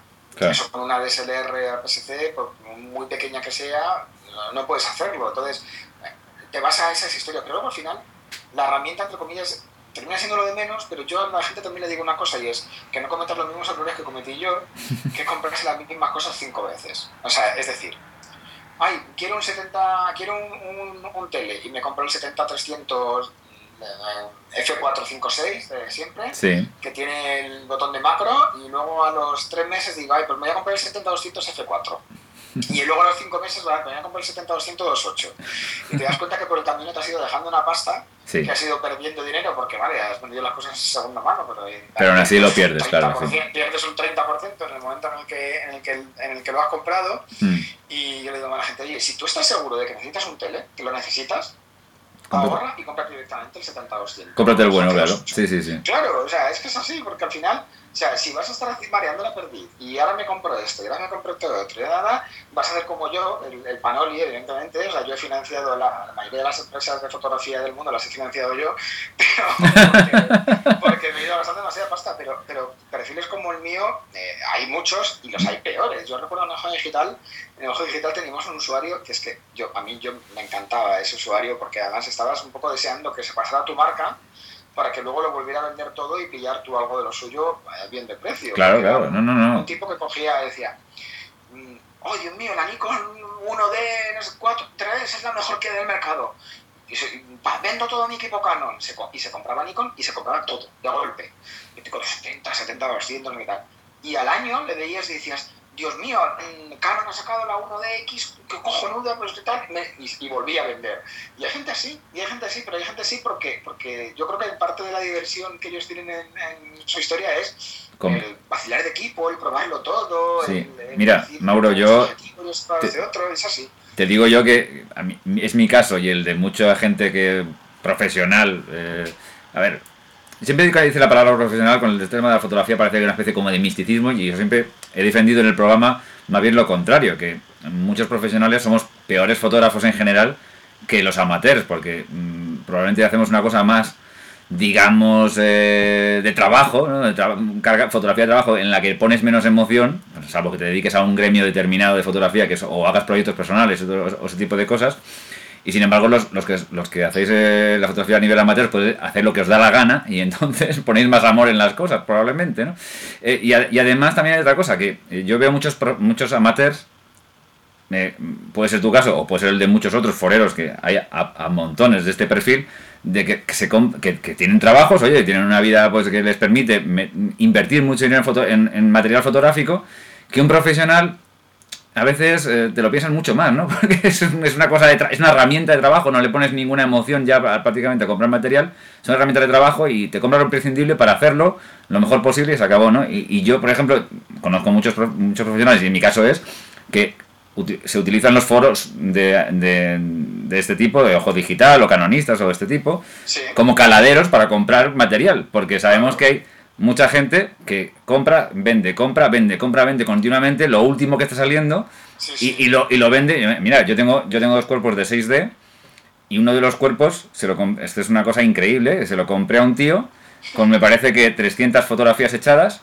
300, ¿eh? eh lo había comprado hace tres meses o cuatro meses y me lo vendió por casi 500 euros menos de lo que costaba el, cuerpo cuando tal, o sea, con garantía. Porque se había comprado la 5 de... Porque sí, porque había cambiado otra cosa y me estuvo contando el tío, además un tío encantador, pero me estuvo contando su, su vida, que no sé qué, que no sé cuántos, que, que se iba a cambiar, no sé, a ver, se iba a comprar, me parece que una cambiaba mirrorless o no sé qué historias y tal y cual, y, claro, pero yo decía, me ha hecho este, pero bueno, oye, como decías tú, es tu único vicio. Claro, pero es que hay gente, hay gente que, yo qué sé, se compra eh, coches de alta gama. O, sí, sí, sí, efectivamente, efectivamente. hay gente que, que, se dedica a tunear su, su, coche y invierte mucha pasta, entonces... Las pasiones son así, eso está claro. Eh, sí, lo que pasa es que al final es... Yo creo que también hay que separar, o sea, yo te digo que yo tengo pasión por la tecnología en general, porque a mí me gustan los, los, cacharros eh, fotográficos, me gustan los cacharros eh, móviles, me gustan, o sea, me gusta el cacharreo. El cacharreo, sí, sí, sí. A mí el aparato me gusta, entonces eh, yo no creo que esto esté reñido con que también te guste la fotografía. No. hay gente que no, o sea, hay gente que es cacharrera 100% y que lo que le gusta es tener el último equipo y comprárselo todo y demás, y las fotos le dan un poco igual, y yo intento separar un poco eso, o sea, yo soy cacharrero y no lo niego y no, y no le voy a decir a nadie, oye, cuando yo me compré la 7R2 me hacía falta, pues evidentemente no me hacía falta, o sea, evidentemente no, me hacía falta, no. me hacía falta comprarme nada desde la 300D, entre comillas, ¿no? Pero le sacas partido, que eso es lo importante también, ¿eh? A ver, intento hacerlo, pero, claro. pero, que, pero que, a mí me sobra, eh, o sea, de verdad, que, que bueno. yo, yo, un profesional le sacaría un rendimiento a mi cámara auténticamente brutal y yo, bueno, pues la uso por los fines de semana, cuando salgo con mis hijos, alguna tal. Entonces, eh, yo entiendo que un profesional te mire por encima del hombro y diga, joder, este tío, con, lo que, con el equipo que tiene ahí, la, lo que hace y tal. Pero también un profesional es un tío, el pobre, que a lo mejor tiene que hacer en un fin de semana dos bodas, entregar cuatro álbumes, hacer cinco trabajos y, y yo me tiro editando una foto dos tardes porque me apetece ponerle aquí todo acá, tal, mis capas, mis historias, y el pobre hombre tiene un tiene unas acciones ya grabadas en Photoshop, mete 200 fotos, le da un botón y, y, reza para que salga más o menos decente y poder entregar un trabajo en, en, en, el, tiempo en el, tiempo posible y no tal. Mira, en mi caso que es, mi caso que es, no es lo mismo de las bodas, pero es muy parecido. Yo de cada de cada 10 casas que fotografío me gusta una. Y, y, y es, es, con la que disfruto, pero con las otras 10, cada vez que entro digo, otra vez lo mismo, otra vez lo mismo, otra vez lo mismo. O sea, esto, esto es así. Y el proceso, y claro, cuando tú haces una cosa repetitivamente todos los días, todos los días, y venga, y venga, y venga, pues como el que hace bodas y tal, y a lo mejor, oye, a lo mejor le, le llaman para una boda maravillosa en un sitio estupendo y el tío dice, joder, aquí voy a hacer eh, y me voy a eh, sacar al tarro las esencias y luego voy a procesarlas tal y tal, pero menos esto, la típica boda de los fines de semana de todo esto, pues a lo mejor, pues oye, el tío hace lo mejor posible, pues, pues igual, ¿no? Pues lo mismo que puede pasar a mí o en cualquier otro ámbito del, mundo profesional de la fotografía que cuando haces una cosa ya a nivel de ese tipo, de cobrar y es un trabajo, pues ya lo ves de otra forma y, salvo cosas que son tal, oye, hay suerte, por ejemplo, tengo compañeros que tienen mucha suerte y le llaman, le llaman continuamente para casas increíbles y maravillosas. Bueno, pues oye, qué suerte que, qué suerte que tienen, ¿no? Pero Sí. como, el, como el fotógrafo de bodas que está todo el día viajando por el mundo haciendo las bodas de las bodas más increíbles, tal. Bueno, sí, que es verdad que siempre hay eso, pero Sí, que so- los que somos más de andar por casa, más curritos, pues, Son pues todos- no. son todos. O sea, existe, ese perfil existe, pero son los menos. Claro, no, no, Yo me efectivamente. acuerdo, un, me acuerdo, yo te digo que viviendo en los foros, entre comillas, ves Sí. muchísimas historias alrededor de la fotografía muy curiosas, ¿no? Y recuerdo el caso de un, de un amiguete que, que, que Ojo Digital, pues el tío empezó más o menos a la misma vez que yo y entonces, eh, pues lo mismo, ¿no? Nos íbamos comprando el equipo, íbamos haciendo fotos y el tío se sentía cada vez más a gusto con la fotografía y de repente un día dice, oye, que dejo mi curro y me dedico a la fotografía. Anda. Es lo que me gusta, porque es mi Sí. pasión, porque no sé qué, que hay que hacer lo que te guste, ¿no? Sigue tus sueños y todas estas mierdas, ¿no? De- Sí, sí, sí, sí, sí, lo típico, sí. y, y el tío, pues nada, abrió su pequeño estudio y tal, y, y el tiempo de hablar con él me dice, mira, estoy hasta las narices de hacer fotografías de comunión a niños gordos. Ya. Eh, a que lleguen las madres y me quieran poner el niño apoyado en la columna con, con el fondo de ¿vale? porque yo quiero hacer este tipo de fotos, ¿no? El tío te enseñaba fotos chulas, ¿no? Sí. Tal, pero claro, las madres no. La No, madre claro. quiere, tal, ¿y ¿Quién paga? La madre. Entonces no tengo más cojones que hacer la foto de los niños en las columnitas o hacer las fotos de los bebés metidos en calabazas, en cestas y, y- y todo el mundo siguiendo a, a por, por, eh, y, y copiando y plagiando y haciendo el- el- la misma mierda que al final es lo que le da de comer. Y entonces de repente dices, joder, qué pena, porque yo eso no lo he perdido. ¿Sabes? O sea, yo el, el, el, el- gusto por la fotografía no lo he perdido. O sea, y, y él te estaba contando que había días que hacer fotografía para él era casi un sufrimiento, ¿no? Porque, bueno, sí, le daba de comer. Entonces, eso que era su pasión y eso que era su vida, eh, se había convertido en No, no, yo, su, su trabajo rutinario. Y eso, no yo creo que eso solamente lo puedes conseguir, sí, una de dos. O eres de esa élite, élite, élite que ya solo haces lo que te da la gana y punto. O si eres un tío con mucha pasta y dices, voy a hacer fotografía, pero la que me da la gana y voy a cobrar o no por ella, pero por la que me da la gana. Pero si no, eh, para el- noventa y tantos por ciento de la gente que se dedica profesionalmente a la fotografía, hay, un, hay una, una rutina, digamos, y la, rutina es muy difícil salir. Y por ejemplo, esto que tú decías de mm, quiero hacer una cosa, innovar y tal y cual, y la gente te pide otra y tú estás luchando contra los elementos continuamente. En, en el gremio nuestro es, con- va a pasar mucho con el, el alto rango dinámico, ¿no? La gente se ha acostumbrado a ver unas fotografías sobresaturadas con unas cosas y tal y cual, y, y, les parece comercialmente mucho más efectista y entonces tú no quieres trabajar así porque no te da la gana, porque te parece que no.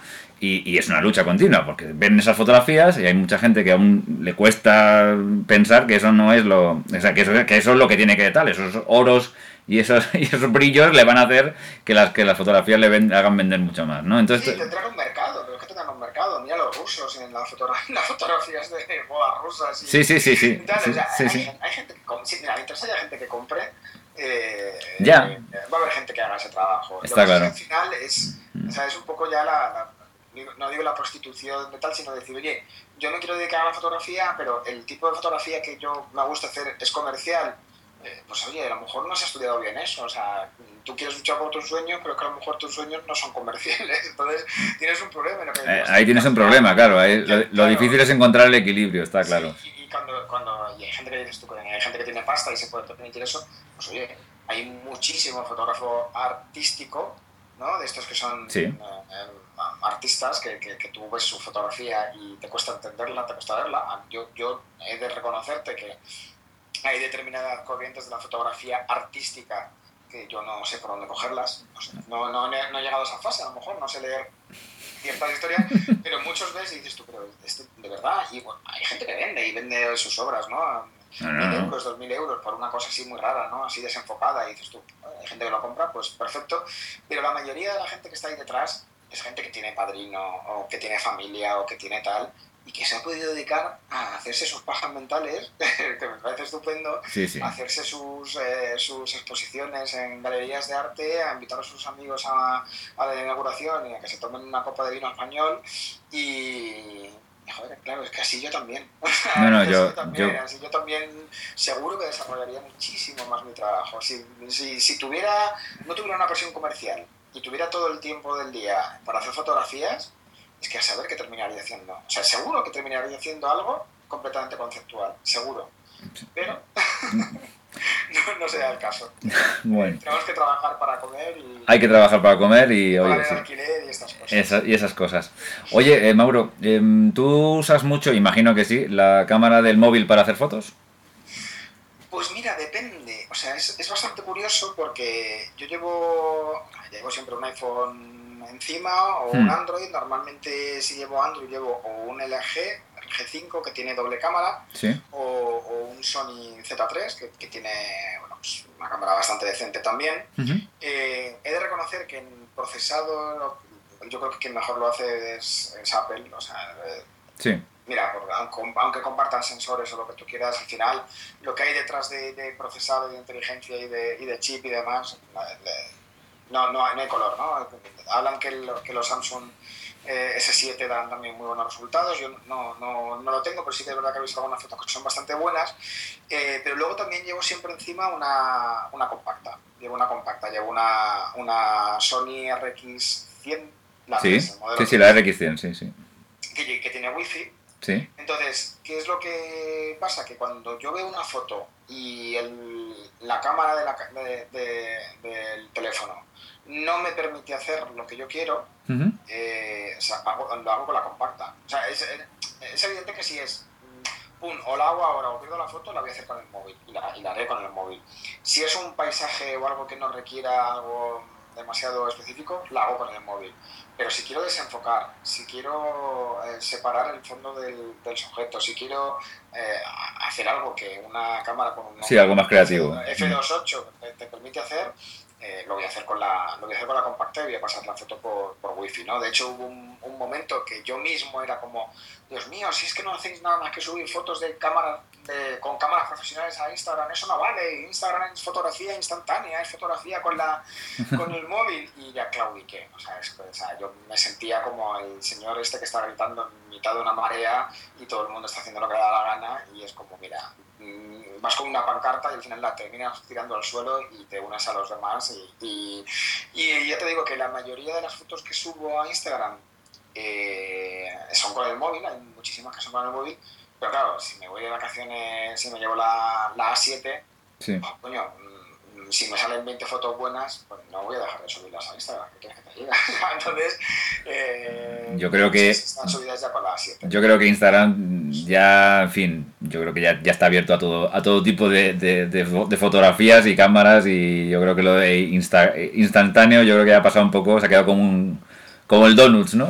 es, un, es, un, es, una marca ya en sí sola, pero no, no, no significa además, nada. Además, ya, mira, ya meten lo de Instagram Stories ahí de por medio, o sea. Sí, sí, efectivamente. Aquello ya se ha pervertido de tal manera, es como, mira, ya la gente ya no viene a hacer fotos. Bueno, a ver, en Instagram Stories ha tenido una cosa muy buena para Instagram, ¿eh? Y es que eh, ha habido mucha gente que está dejando de subir su comida la, subir una foto de la comida, ya, ya, te encuentras cada vez menos fotos de comida en el timeline. Gracias a Dios. Gracias porque a Dios. la gente coge y dice, ah, pues esto lo subo al story, ¿no? Porque tiene como más sentido, ¿no? Sí, yo creo, tiene mucho más sentido, está para claro. Que, sí. Para que voy a dejarlo aquí. De hecho, yo veo un poco las fotos que, que, que, subía a Instagram y mi uso de Instagram también ha cambiado muchísimo. O sea, yo a Instagram subía la foto de la hamburguesa, el no sé qué que me habían mandado, la cajita que me llegaba de Amazon. Sí. Y ahora, evidentemente, no subo nada de eso, ahora subo fotografía. O sea, ahora mismo estoy utilizando Instagram como podía utilizar Flickr en su momento. En sí. la hora sí, sí, mm. en el momento previo al propio Instagram. Mm.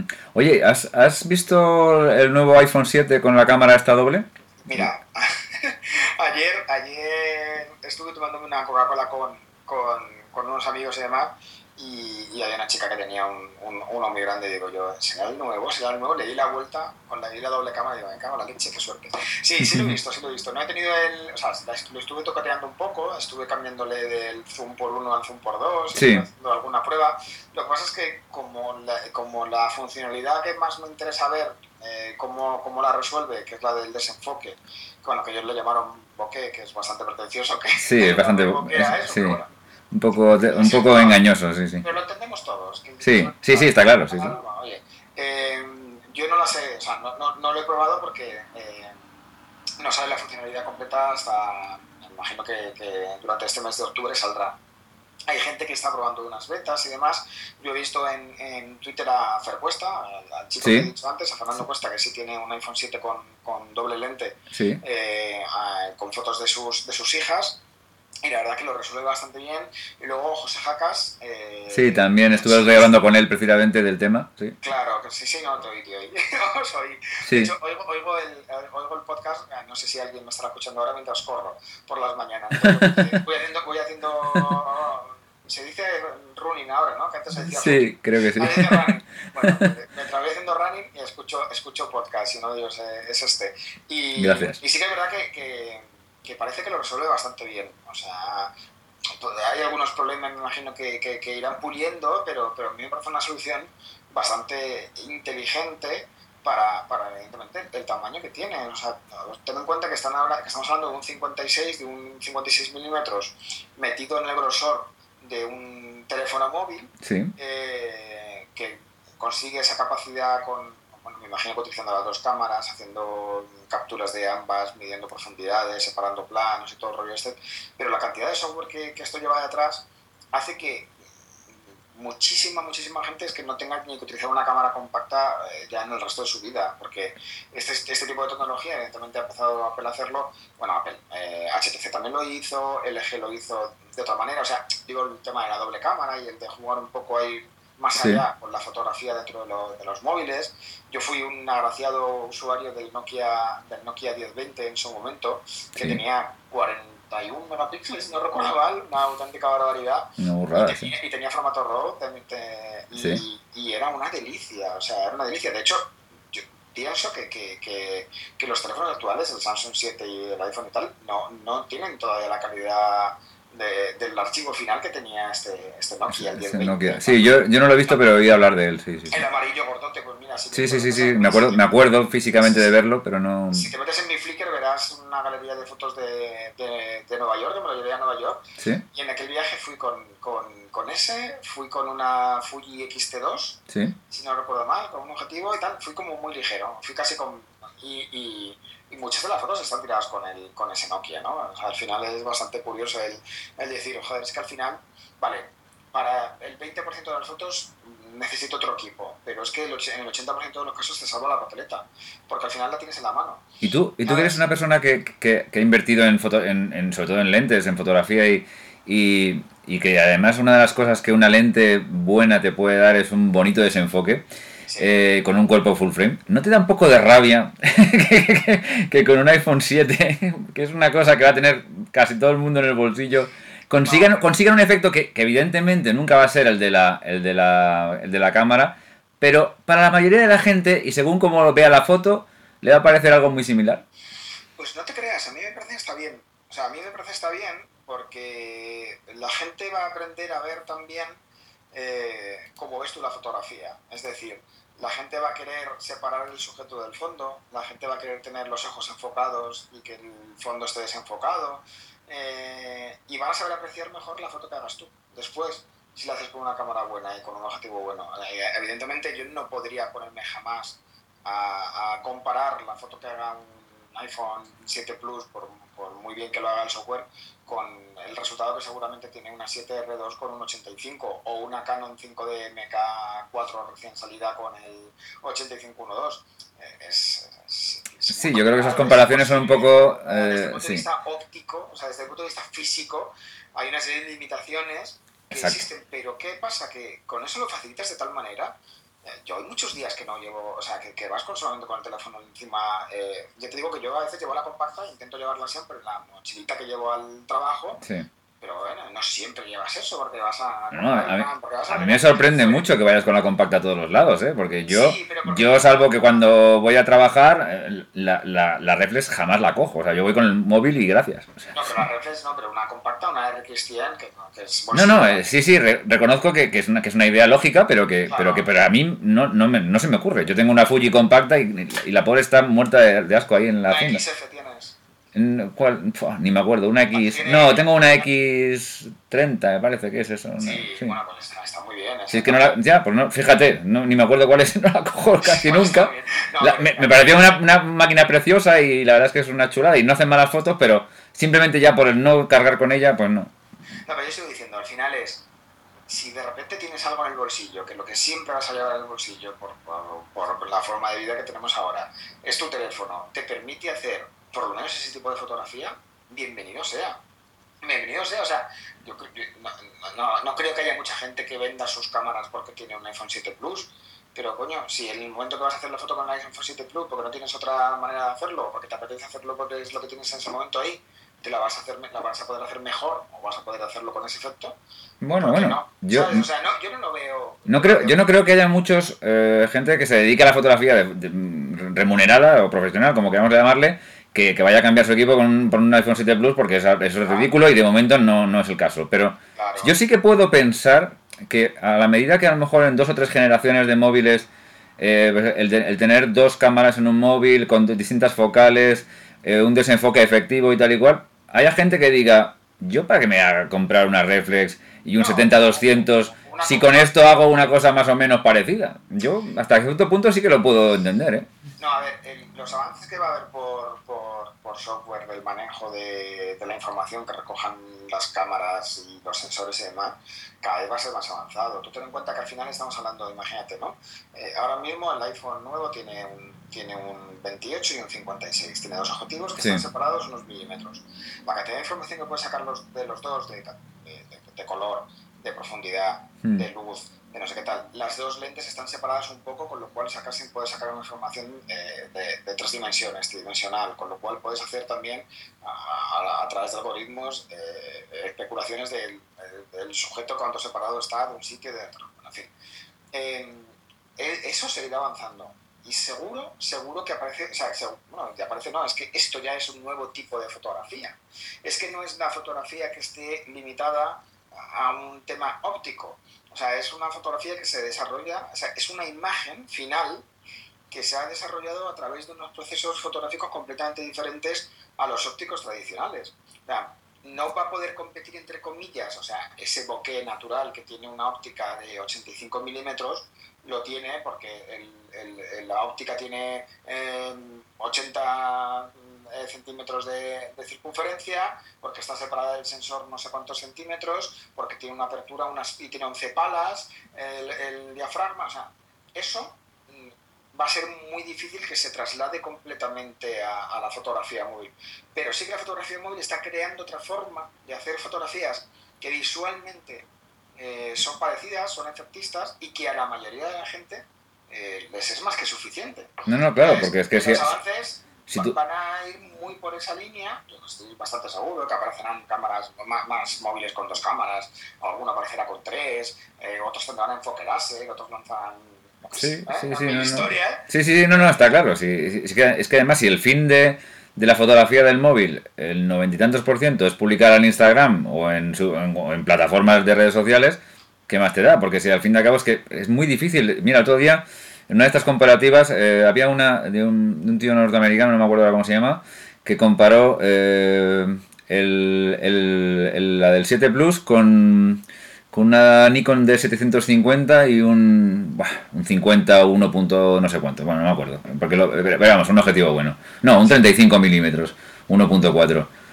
Hombre, a ver, tú veías las dos fotografías en una pantalla de 27 pulgadas, como la estoy viendo yo, eh, puestas en la, en la web así normal, y yo te digo que a simple vista yo no sabía cuál era cuál. Eso sí, cuando, le, cuando pulsé la foto y las amplié en 27 pulgadas, lógicamente. Ahí sí que me di cuenta rápidamente cuál era la DSR y cuál no era la de, la, de, iPhone, vamos. Pero eh, al principio, en un formato, digamos, web normal, es casi indistinguible, con lo cual, al final, al noventa y tantos por ciento de la población es lo que le importa. Sí, sí, no, no, y ya te digo, mira, mm, tú te, te metes a la galería de que hizo otro día José Jacas. Sí, sí, sí, también. es, es, un caso muy parecido, sí, sí. Eso está hecho con una cámara de objetivos intercambiables y te dicen sí. O sea, que te van a, o sea hay mucha gente que te va a decir que sí. Y, y, sin, y sin ningún problema. Y viéndolos en grande a lo mejor no tanto, porque sí que es verdad que hay unos, luego ya unos niveles de ruido y unos niveles... O sea, evidentemente un sensor del tamaño que tiene el sensor de, de, un, de un, teléfono móvil, claro. por desgracia ahí ahí siempre tenemos la limitación de los interiores y los exteriores. Yo es lo que le dije a él. Dije, le dije, hombre, claro, todas estas cosas que las has hecho y las has hecho muy bien, están hechas en, exteriores, obviamente. Y si las haces en interiores, y claro, ya le dijo, no, no, interiores, interiores es imposible, claro. Ahí es, Sí, aunque tú, tengas, aunque tú tengas mucha luz, estamos hablando que son sensores que son de un tamaño muy pequeño, con lo cual los sensores están tan, tan, tan juntos que la excitación de los electrones entre uno y otro ya genera ese ruido, que además es un ruido feo, ¿no? que es un ruido eléctrico. ¿Qué es lo que pasa? Que tú al final estás viendo 18, 20, 21 megapíxeles y demás, lo estás viendo en, un tamaño Instagram, en un tamaño móvil, y no eres capaz de, de, percibir eso. ¿no? Pero al final la mayoría de la gente se va a conformar con eso, porque lo que quieren es tener sus recuerdos ahí. Mira, el Google, Google Pixel, el, teléfono que acaban de sacar, una de las características que, le venden es que, tiene almacenamiento ilimitado, ¿no? Porque al mm. final con el tema de Google Fotos, que por cierto recomiendo a todo el mundo que la use. sí, yo, la uso, yo la uso. Una auténtica maravilla. Está muy bien, sí. Con lo de Google Fotos han conseguido eso, es como, oye, tú tienes un teléfono de 32 gigas, pero como la cámara es bestial, lo vas a llenar en dos días, no te preocupes que te damos almacenamiento ilimitado. Y la mayoría de la gente le va a valer con llegar luego a, Google Fotos y decirle, mira las fotos del niño que le hicimos en Navidad. Porque es que además con Google Fotos vas a darle al 24 de diciembre, porque tienes un timeline, que lo vas a ver automáticamente. Eso, eso eh, la experiencia de usuario de eso, la experiencia de usuario de hacerlo con un iPhone y que te genere los álbumes que genera y todo, eh, eh, eso es muy difícil trasladarlo a alguien que realmente no siente la fotografía un paso más allá, o sea, un paso más de, bueno, pues quiero hacer fotografía más artística, quiero hacerlo un, eh, revelado, quiero hacer, eh, quiero unos libros, quiero ¿no? sacarle un poco más de, partido, que la mayoría de la gente no le hace falta. Y que la mayoría de la gente no hace falta. Entonces, cuando el resultado sea eh, visualmente efectista para la mayoría de la gente, yo por desgracia veo que la, la venta del material fotográfico va eh, va a entrar en una crisis auténticamente brutal. Aguda, sí, aguda. Pero, muy, muy, muy, muy fuerte, muy, muy fuerte, porque al final eh, nada, nada va a poder contrarrestar la agencia de usuario de eh, cariño, enséñame la foto que le hicimos a los niños el, el 11 de enero, que fue el cumpleaños de Pepito, te vas a meter en el ordenador o en la tablet o en el teléfono y en dos segundos vas a tener esa foto. Claro.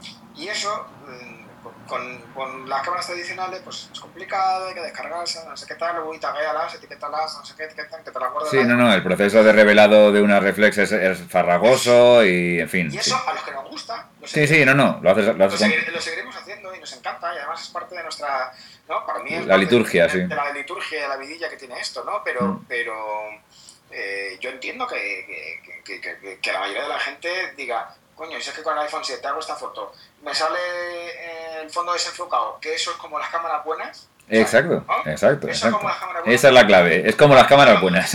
Más quiero más. Ya está. Y, y, y, y, incluso para nosotros nos vendrá de maravilla, porque en determinado momento necesitaremos hacer una fotografía con el teléfono móvil y tendremos una herramienta que no teníamos hace cinco años. Sí, ya no. está. Si es que es una cuestión de, de, de lo que realmente la gente necesita y de lo que realmente la gente le es útil. O sea, al final lo que la gente quiere es productos que le faciliten la vida. No, no. Y quiere, la gente lo que quiere es hacerle fotos a su familia, a sus hijos, a sus cumpleaños, a sus fiestas, a sus no sé qué tal. Y cuanto más fácil se lo pongas en la palma de la mano y más bonitas queden esas fotos, eh, no van a necesitar más alternativas. No, no, no. Entonces, solo aquel que de repente le pique el gusanillo un poco más, diga, ay, ay pues, ah, venga, me compro una cámara y, y experimento y hago y, sí. y, me desarrollo un poco más. Pero para el 90% de la población. Pero ¿sabes, ¿sabes lo que también va a pasar?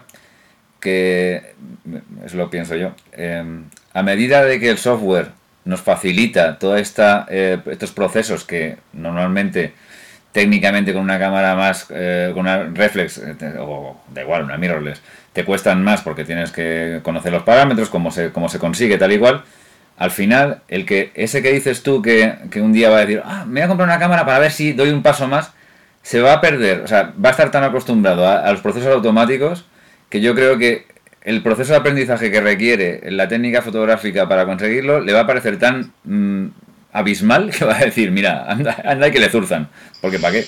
Esa es la sensación que yo tengo, porque ya, por ejemplo, yo lo veo en, en, gente muy joven que hay cosas que dice, pero bueno, ¿para qué me voy a aprender yo esto, macho? Si, si esto lo puedo hacer así y así y queda más o menos apañado, ¿no? Pues eh, imagínate tú ya dentro de unos años que todo esto haya avanzado, que tengamos móviles con dos o tres focales más o menos apañaditas, que hagan un zoom decente, un telemedio, lo que sea, y encima un software que procese más o menos bien desenfoques y este tipo de cosas. Bueno, es que yo lo que confío, sinceramente, es que, que, la gente no pierda el criterio. Esto será para románticos. lo que quiero decir es que al final eh, está muy bien que eso exista, está muy bien que todo el mundo pueda utilizarlo, me, es que me parece perfecto, es que eh, porque beneficia absolutamente a todo el mundo, pero, pero al final habrá ciertas imágenes y habrá ciertas eh, creaciones que no vas a poder hacer con, con, con un teléfono móvil y eso hará también que que el trabajo del fotógrafo profesional sea,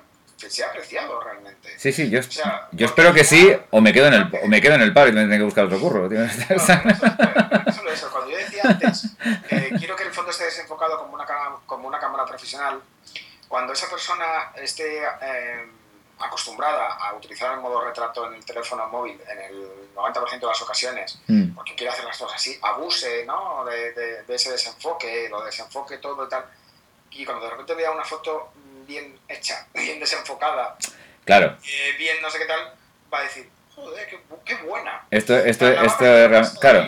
Yo, yo, yo tengo la, la, también la idea que, que, esto del desenfoque del, del, y del boqueo, como quieran llamarle, el blur o como sea, va a ser un poquito el nuevo HDR de hace 4 o 5 años, ¿no? Que hace 4 o 5 años todo el mundo le dio por hacer HDR, hacer en HDR de cualquier forma, eh, se empezó a hacer también con los móviles y tal, y al final se ha quedado con una especie como de pastiche y puede ser también, hombre, a lo mejor no, pero, pero sí que es verdad que, si se abusa mucho de ello y se hace de cualquier forma, al final, y todos los, todas las marcas empiezan a sacar su versión de desenfoque, puede ser que al final pues solo quede realmente lo bueno, ¿no?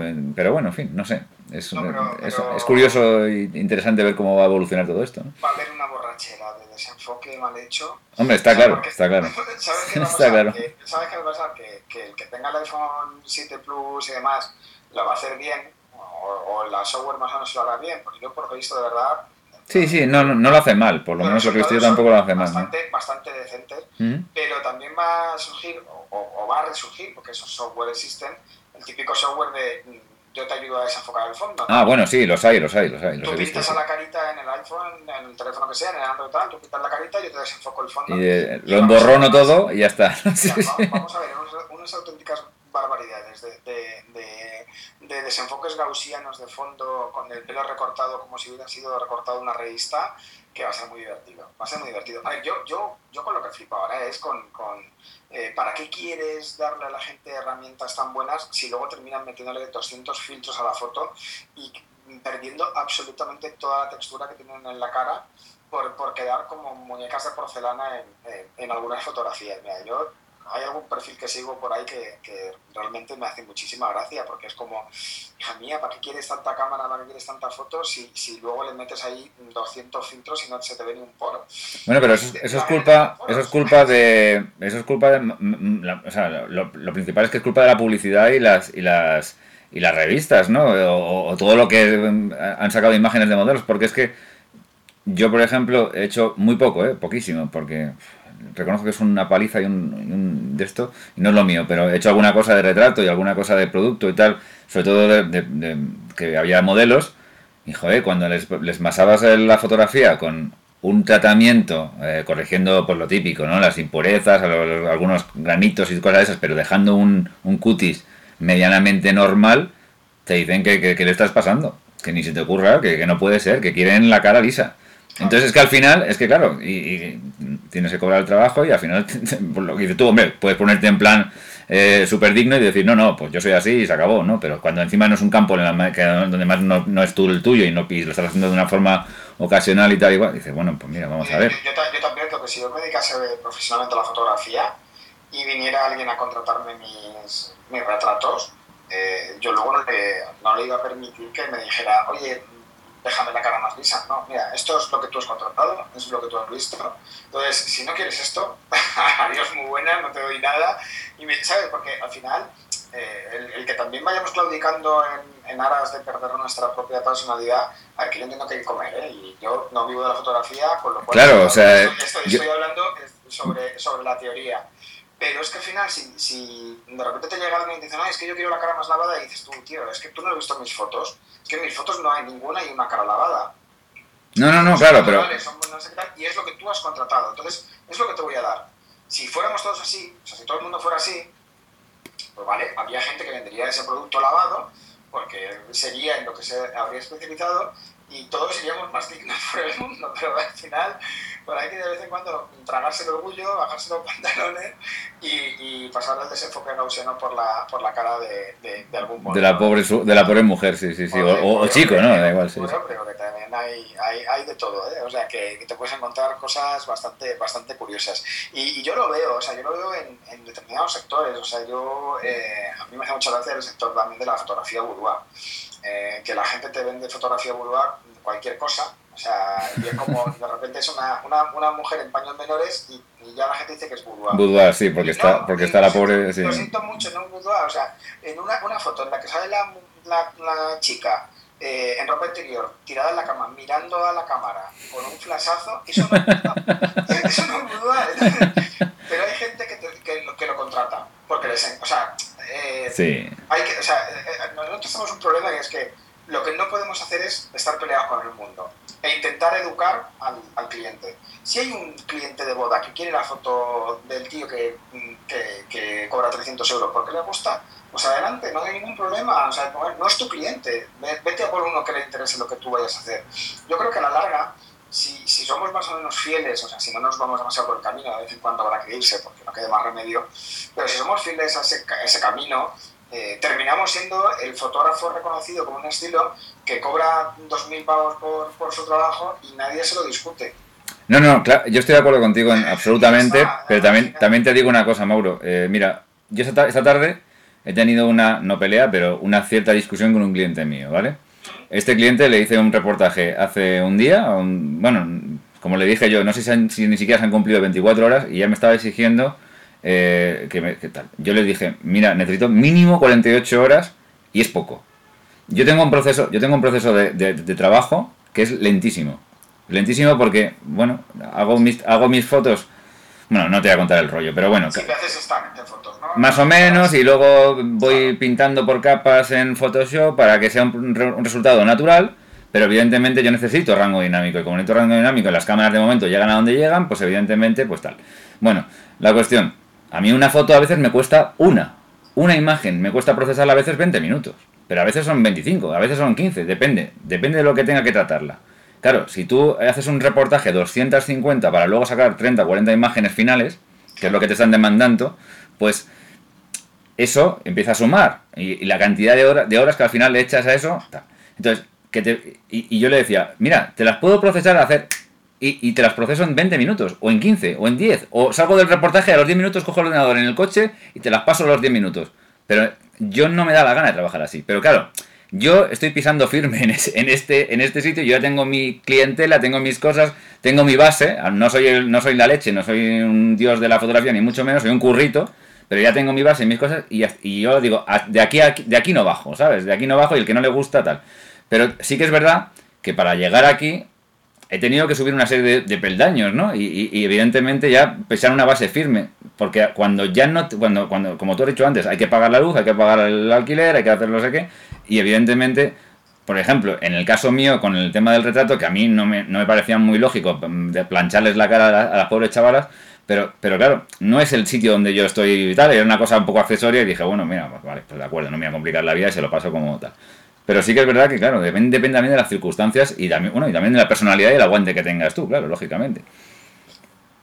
Pues yo creo que al final eh, lo, que va, a- lo prevalecer y, y es lo de, lucha por tus sueños y eso que, que pensaba mi pobre amigo que se abrió un estudio en un, en un pueblo de Extremadura y terminó haciendo fotos a niños gordos apoyados en columnas, sino es es el, el- el- intentar ser eh, co- consecuente con el trabajo que se hace. O sea, al final es eh, no te quejes de que hay intrusismo si tú no haces un trabajo mejor que ellos. Eh, No, eso está claro. o sea, o sea, yo creo, o sea, y, y- y sigue existiendo, o sea, y lo ves, eh, que hay fotógrafos que son bien pagados y que tienen su trabajo porque lo que hacen lo hacen muy bien. Sí, sí, no, está. no. Entonces, eh, haz tu trabajo, céntrate en tu trabajo, olvídate de los demás. ¿eh? Fíjate esa, esa meta de decir, oye, intento disfrutarlo, habrá días que tendrás que tragarte el orgullo y, y hacer fotos a niños apoyados en columnas, pero a la larga va a funcionar. Que luego en una boda aparezcan cinco cuñados con, con, con sus cámaras en espejo, pues déjales que hagan sus fotos y va a ser mucho más bonito que tengan los novios luego cinco fotos diferentes de- del mismo ángulo y que la buena sea la tuya. No, eso está- ¿Sabes? Eso es lo que, lo que no- nos tiene que quedar. Pero, y, y- y que, a ver, educar al, al cliente es jodido. Es muy complicado. Muy complicado, es muy difícil llegarle a una pareja de novios o llegarle a una persona que tienes que hacerle un, un- un reportaje de, de- de un interior y decirle, no, es que esto es un HDR y esto es feo. Y que Claro. te diga es que a mí me gusta. Pues oye, Eh, ¿sabes es, decir? Entonces, muy, es muy complicado realmente Claro, decir. entonces, mira, mejor no, o sea, no inviertas un segundo de tu tiempo en intentar cambiar la opinión de, alguien que está convencido de que algo le gusta, porque no, no vas a ser tú quien en un minuto le haga cambiar de opinión. O sea, al final habrá, podrá tener presión social o podrá ver que las tendencias van por otro lado y termina cambiando de opinión, pero en ese momento tú no vas a hacer nada, vas a ser una, una gota que se choque contra, contra un muro. Entonces, eh, a currar, a olvidarse de que, de que todo el mundo tiene cámara y que todo el mundo puede ser posible competencia, porque eso es mentira, no es así.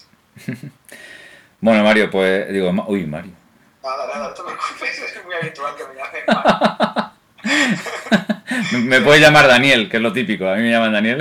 o sea que. No pasa eh, nada. Mauro, que eh, ha sido un placer. Siento que podíamos estar otra hora y media hablando tranquilamente.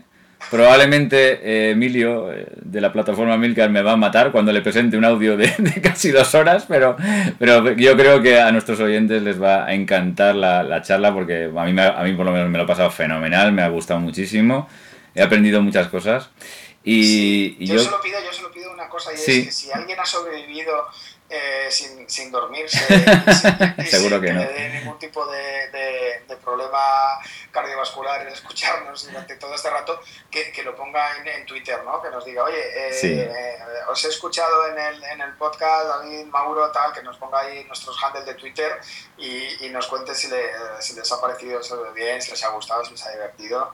Que oye, siempre hace ilusión saber que ha habido gente que ha llegado hasta el final. Sí, yo creo que alguno habrá, alguno habrá, ya verás cómo sí. A ver si hay algún valiente, venga, que salga.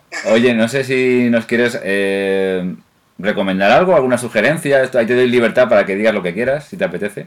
que sigáis vuestros sueños. No. no, o sea, yo creo que, que, el mejor consejo que se le puede dar a alguien que, que le gusta la fotografía o, o que quiere aprender fotografía es que vea mucha fotografía. Sí. Que, que, vea muchas fotos, y que vea muchas fotos diferentes y que tenga que sea un poco abierto de, de, de, mente y que vaya a ver exposiciones y que se compre libros y que hable de, de fotografía más allá de, la, de, la, técnica ¿no? y que empiece a encontrarle un poquito de alma a las fotos porque las fotos eh, nos cuentan muchas historias y nosotros al fin y al cabo somos cuentacuentos y tenemos que estar ahí creando un cuento en cada una de las, de las imágenes que hacemos. Pues nada, Mauro, muchísimas gracias por, por, estar aquí hasta tan altas horas, porque para quien no lo sepa, estamos grabando casi a la, a la una menos, menos 25 de la mañana. Y por dedicarme este tiempo, que te lo agradezco muchísimo. Y, y, bueno, pues seguro que hay más de uno y más de, y más de mil que nos van a escuchar hasta el final y lo van a agradecer también. Venga, a ver, que nos, a ver si nos bloquean Twitter a todos. Un abrazo. Un abrazo, Mauro. Chao. Chao.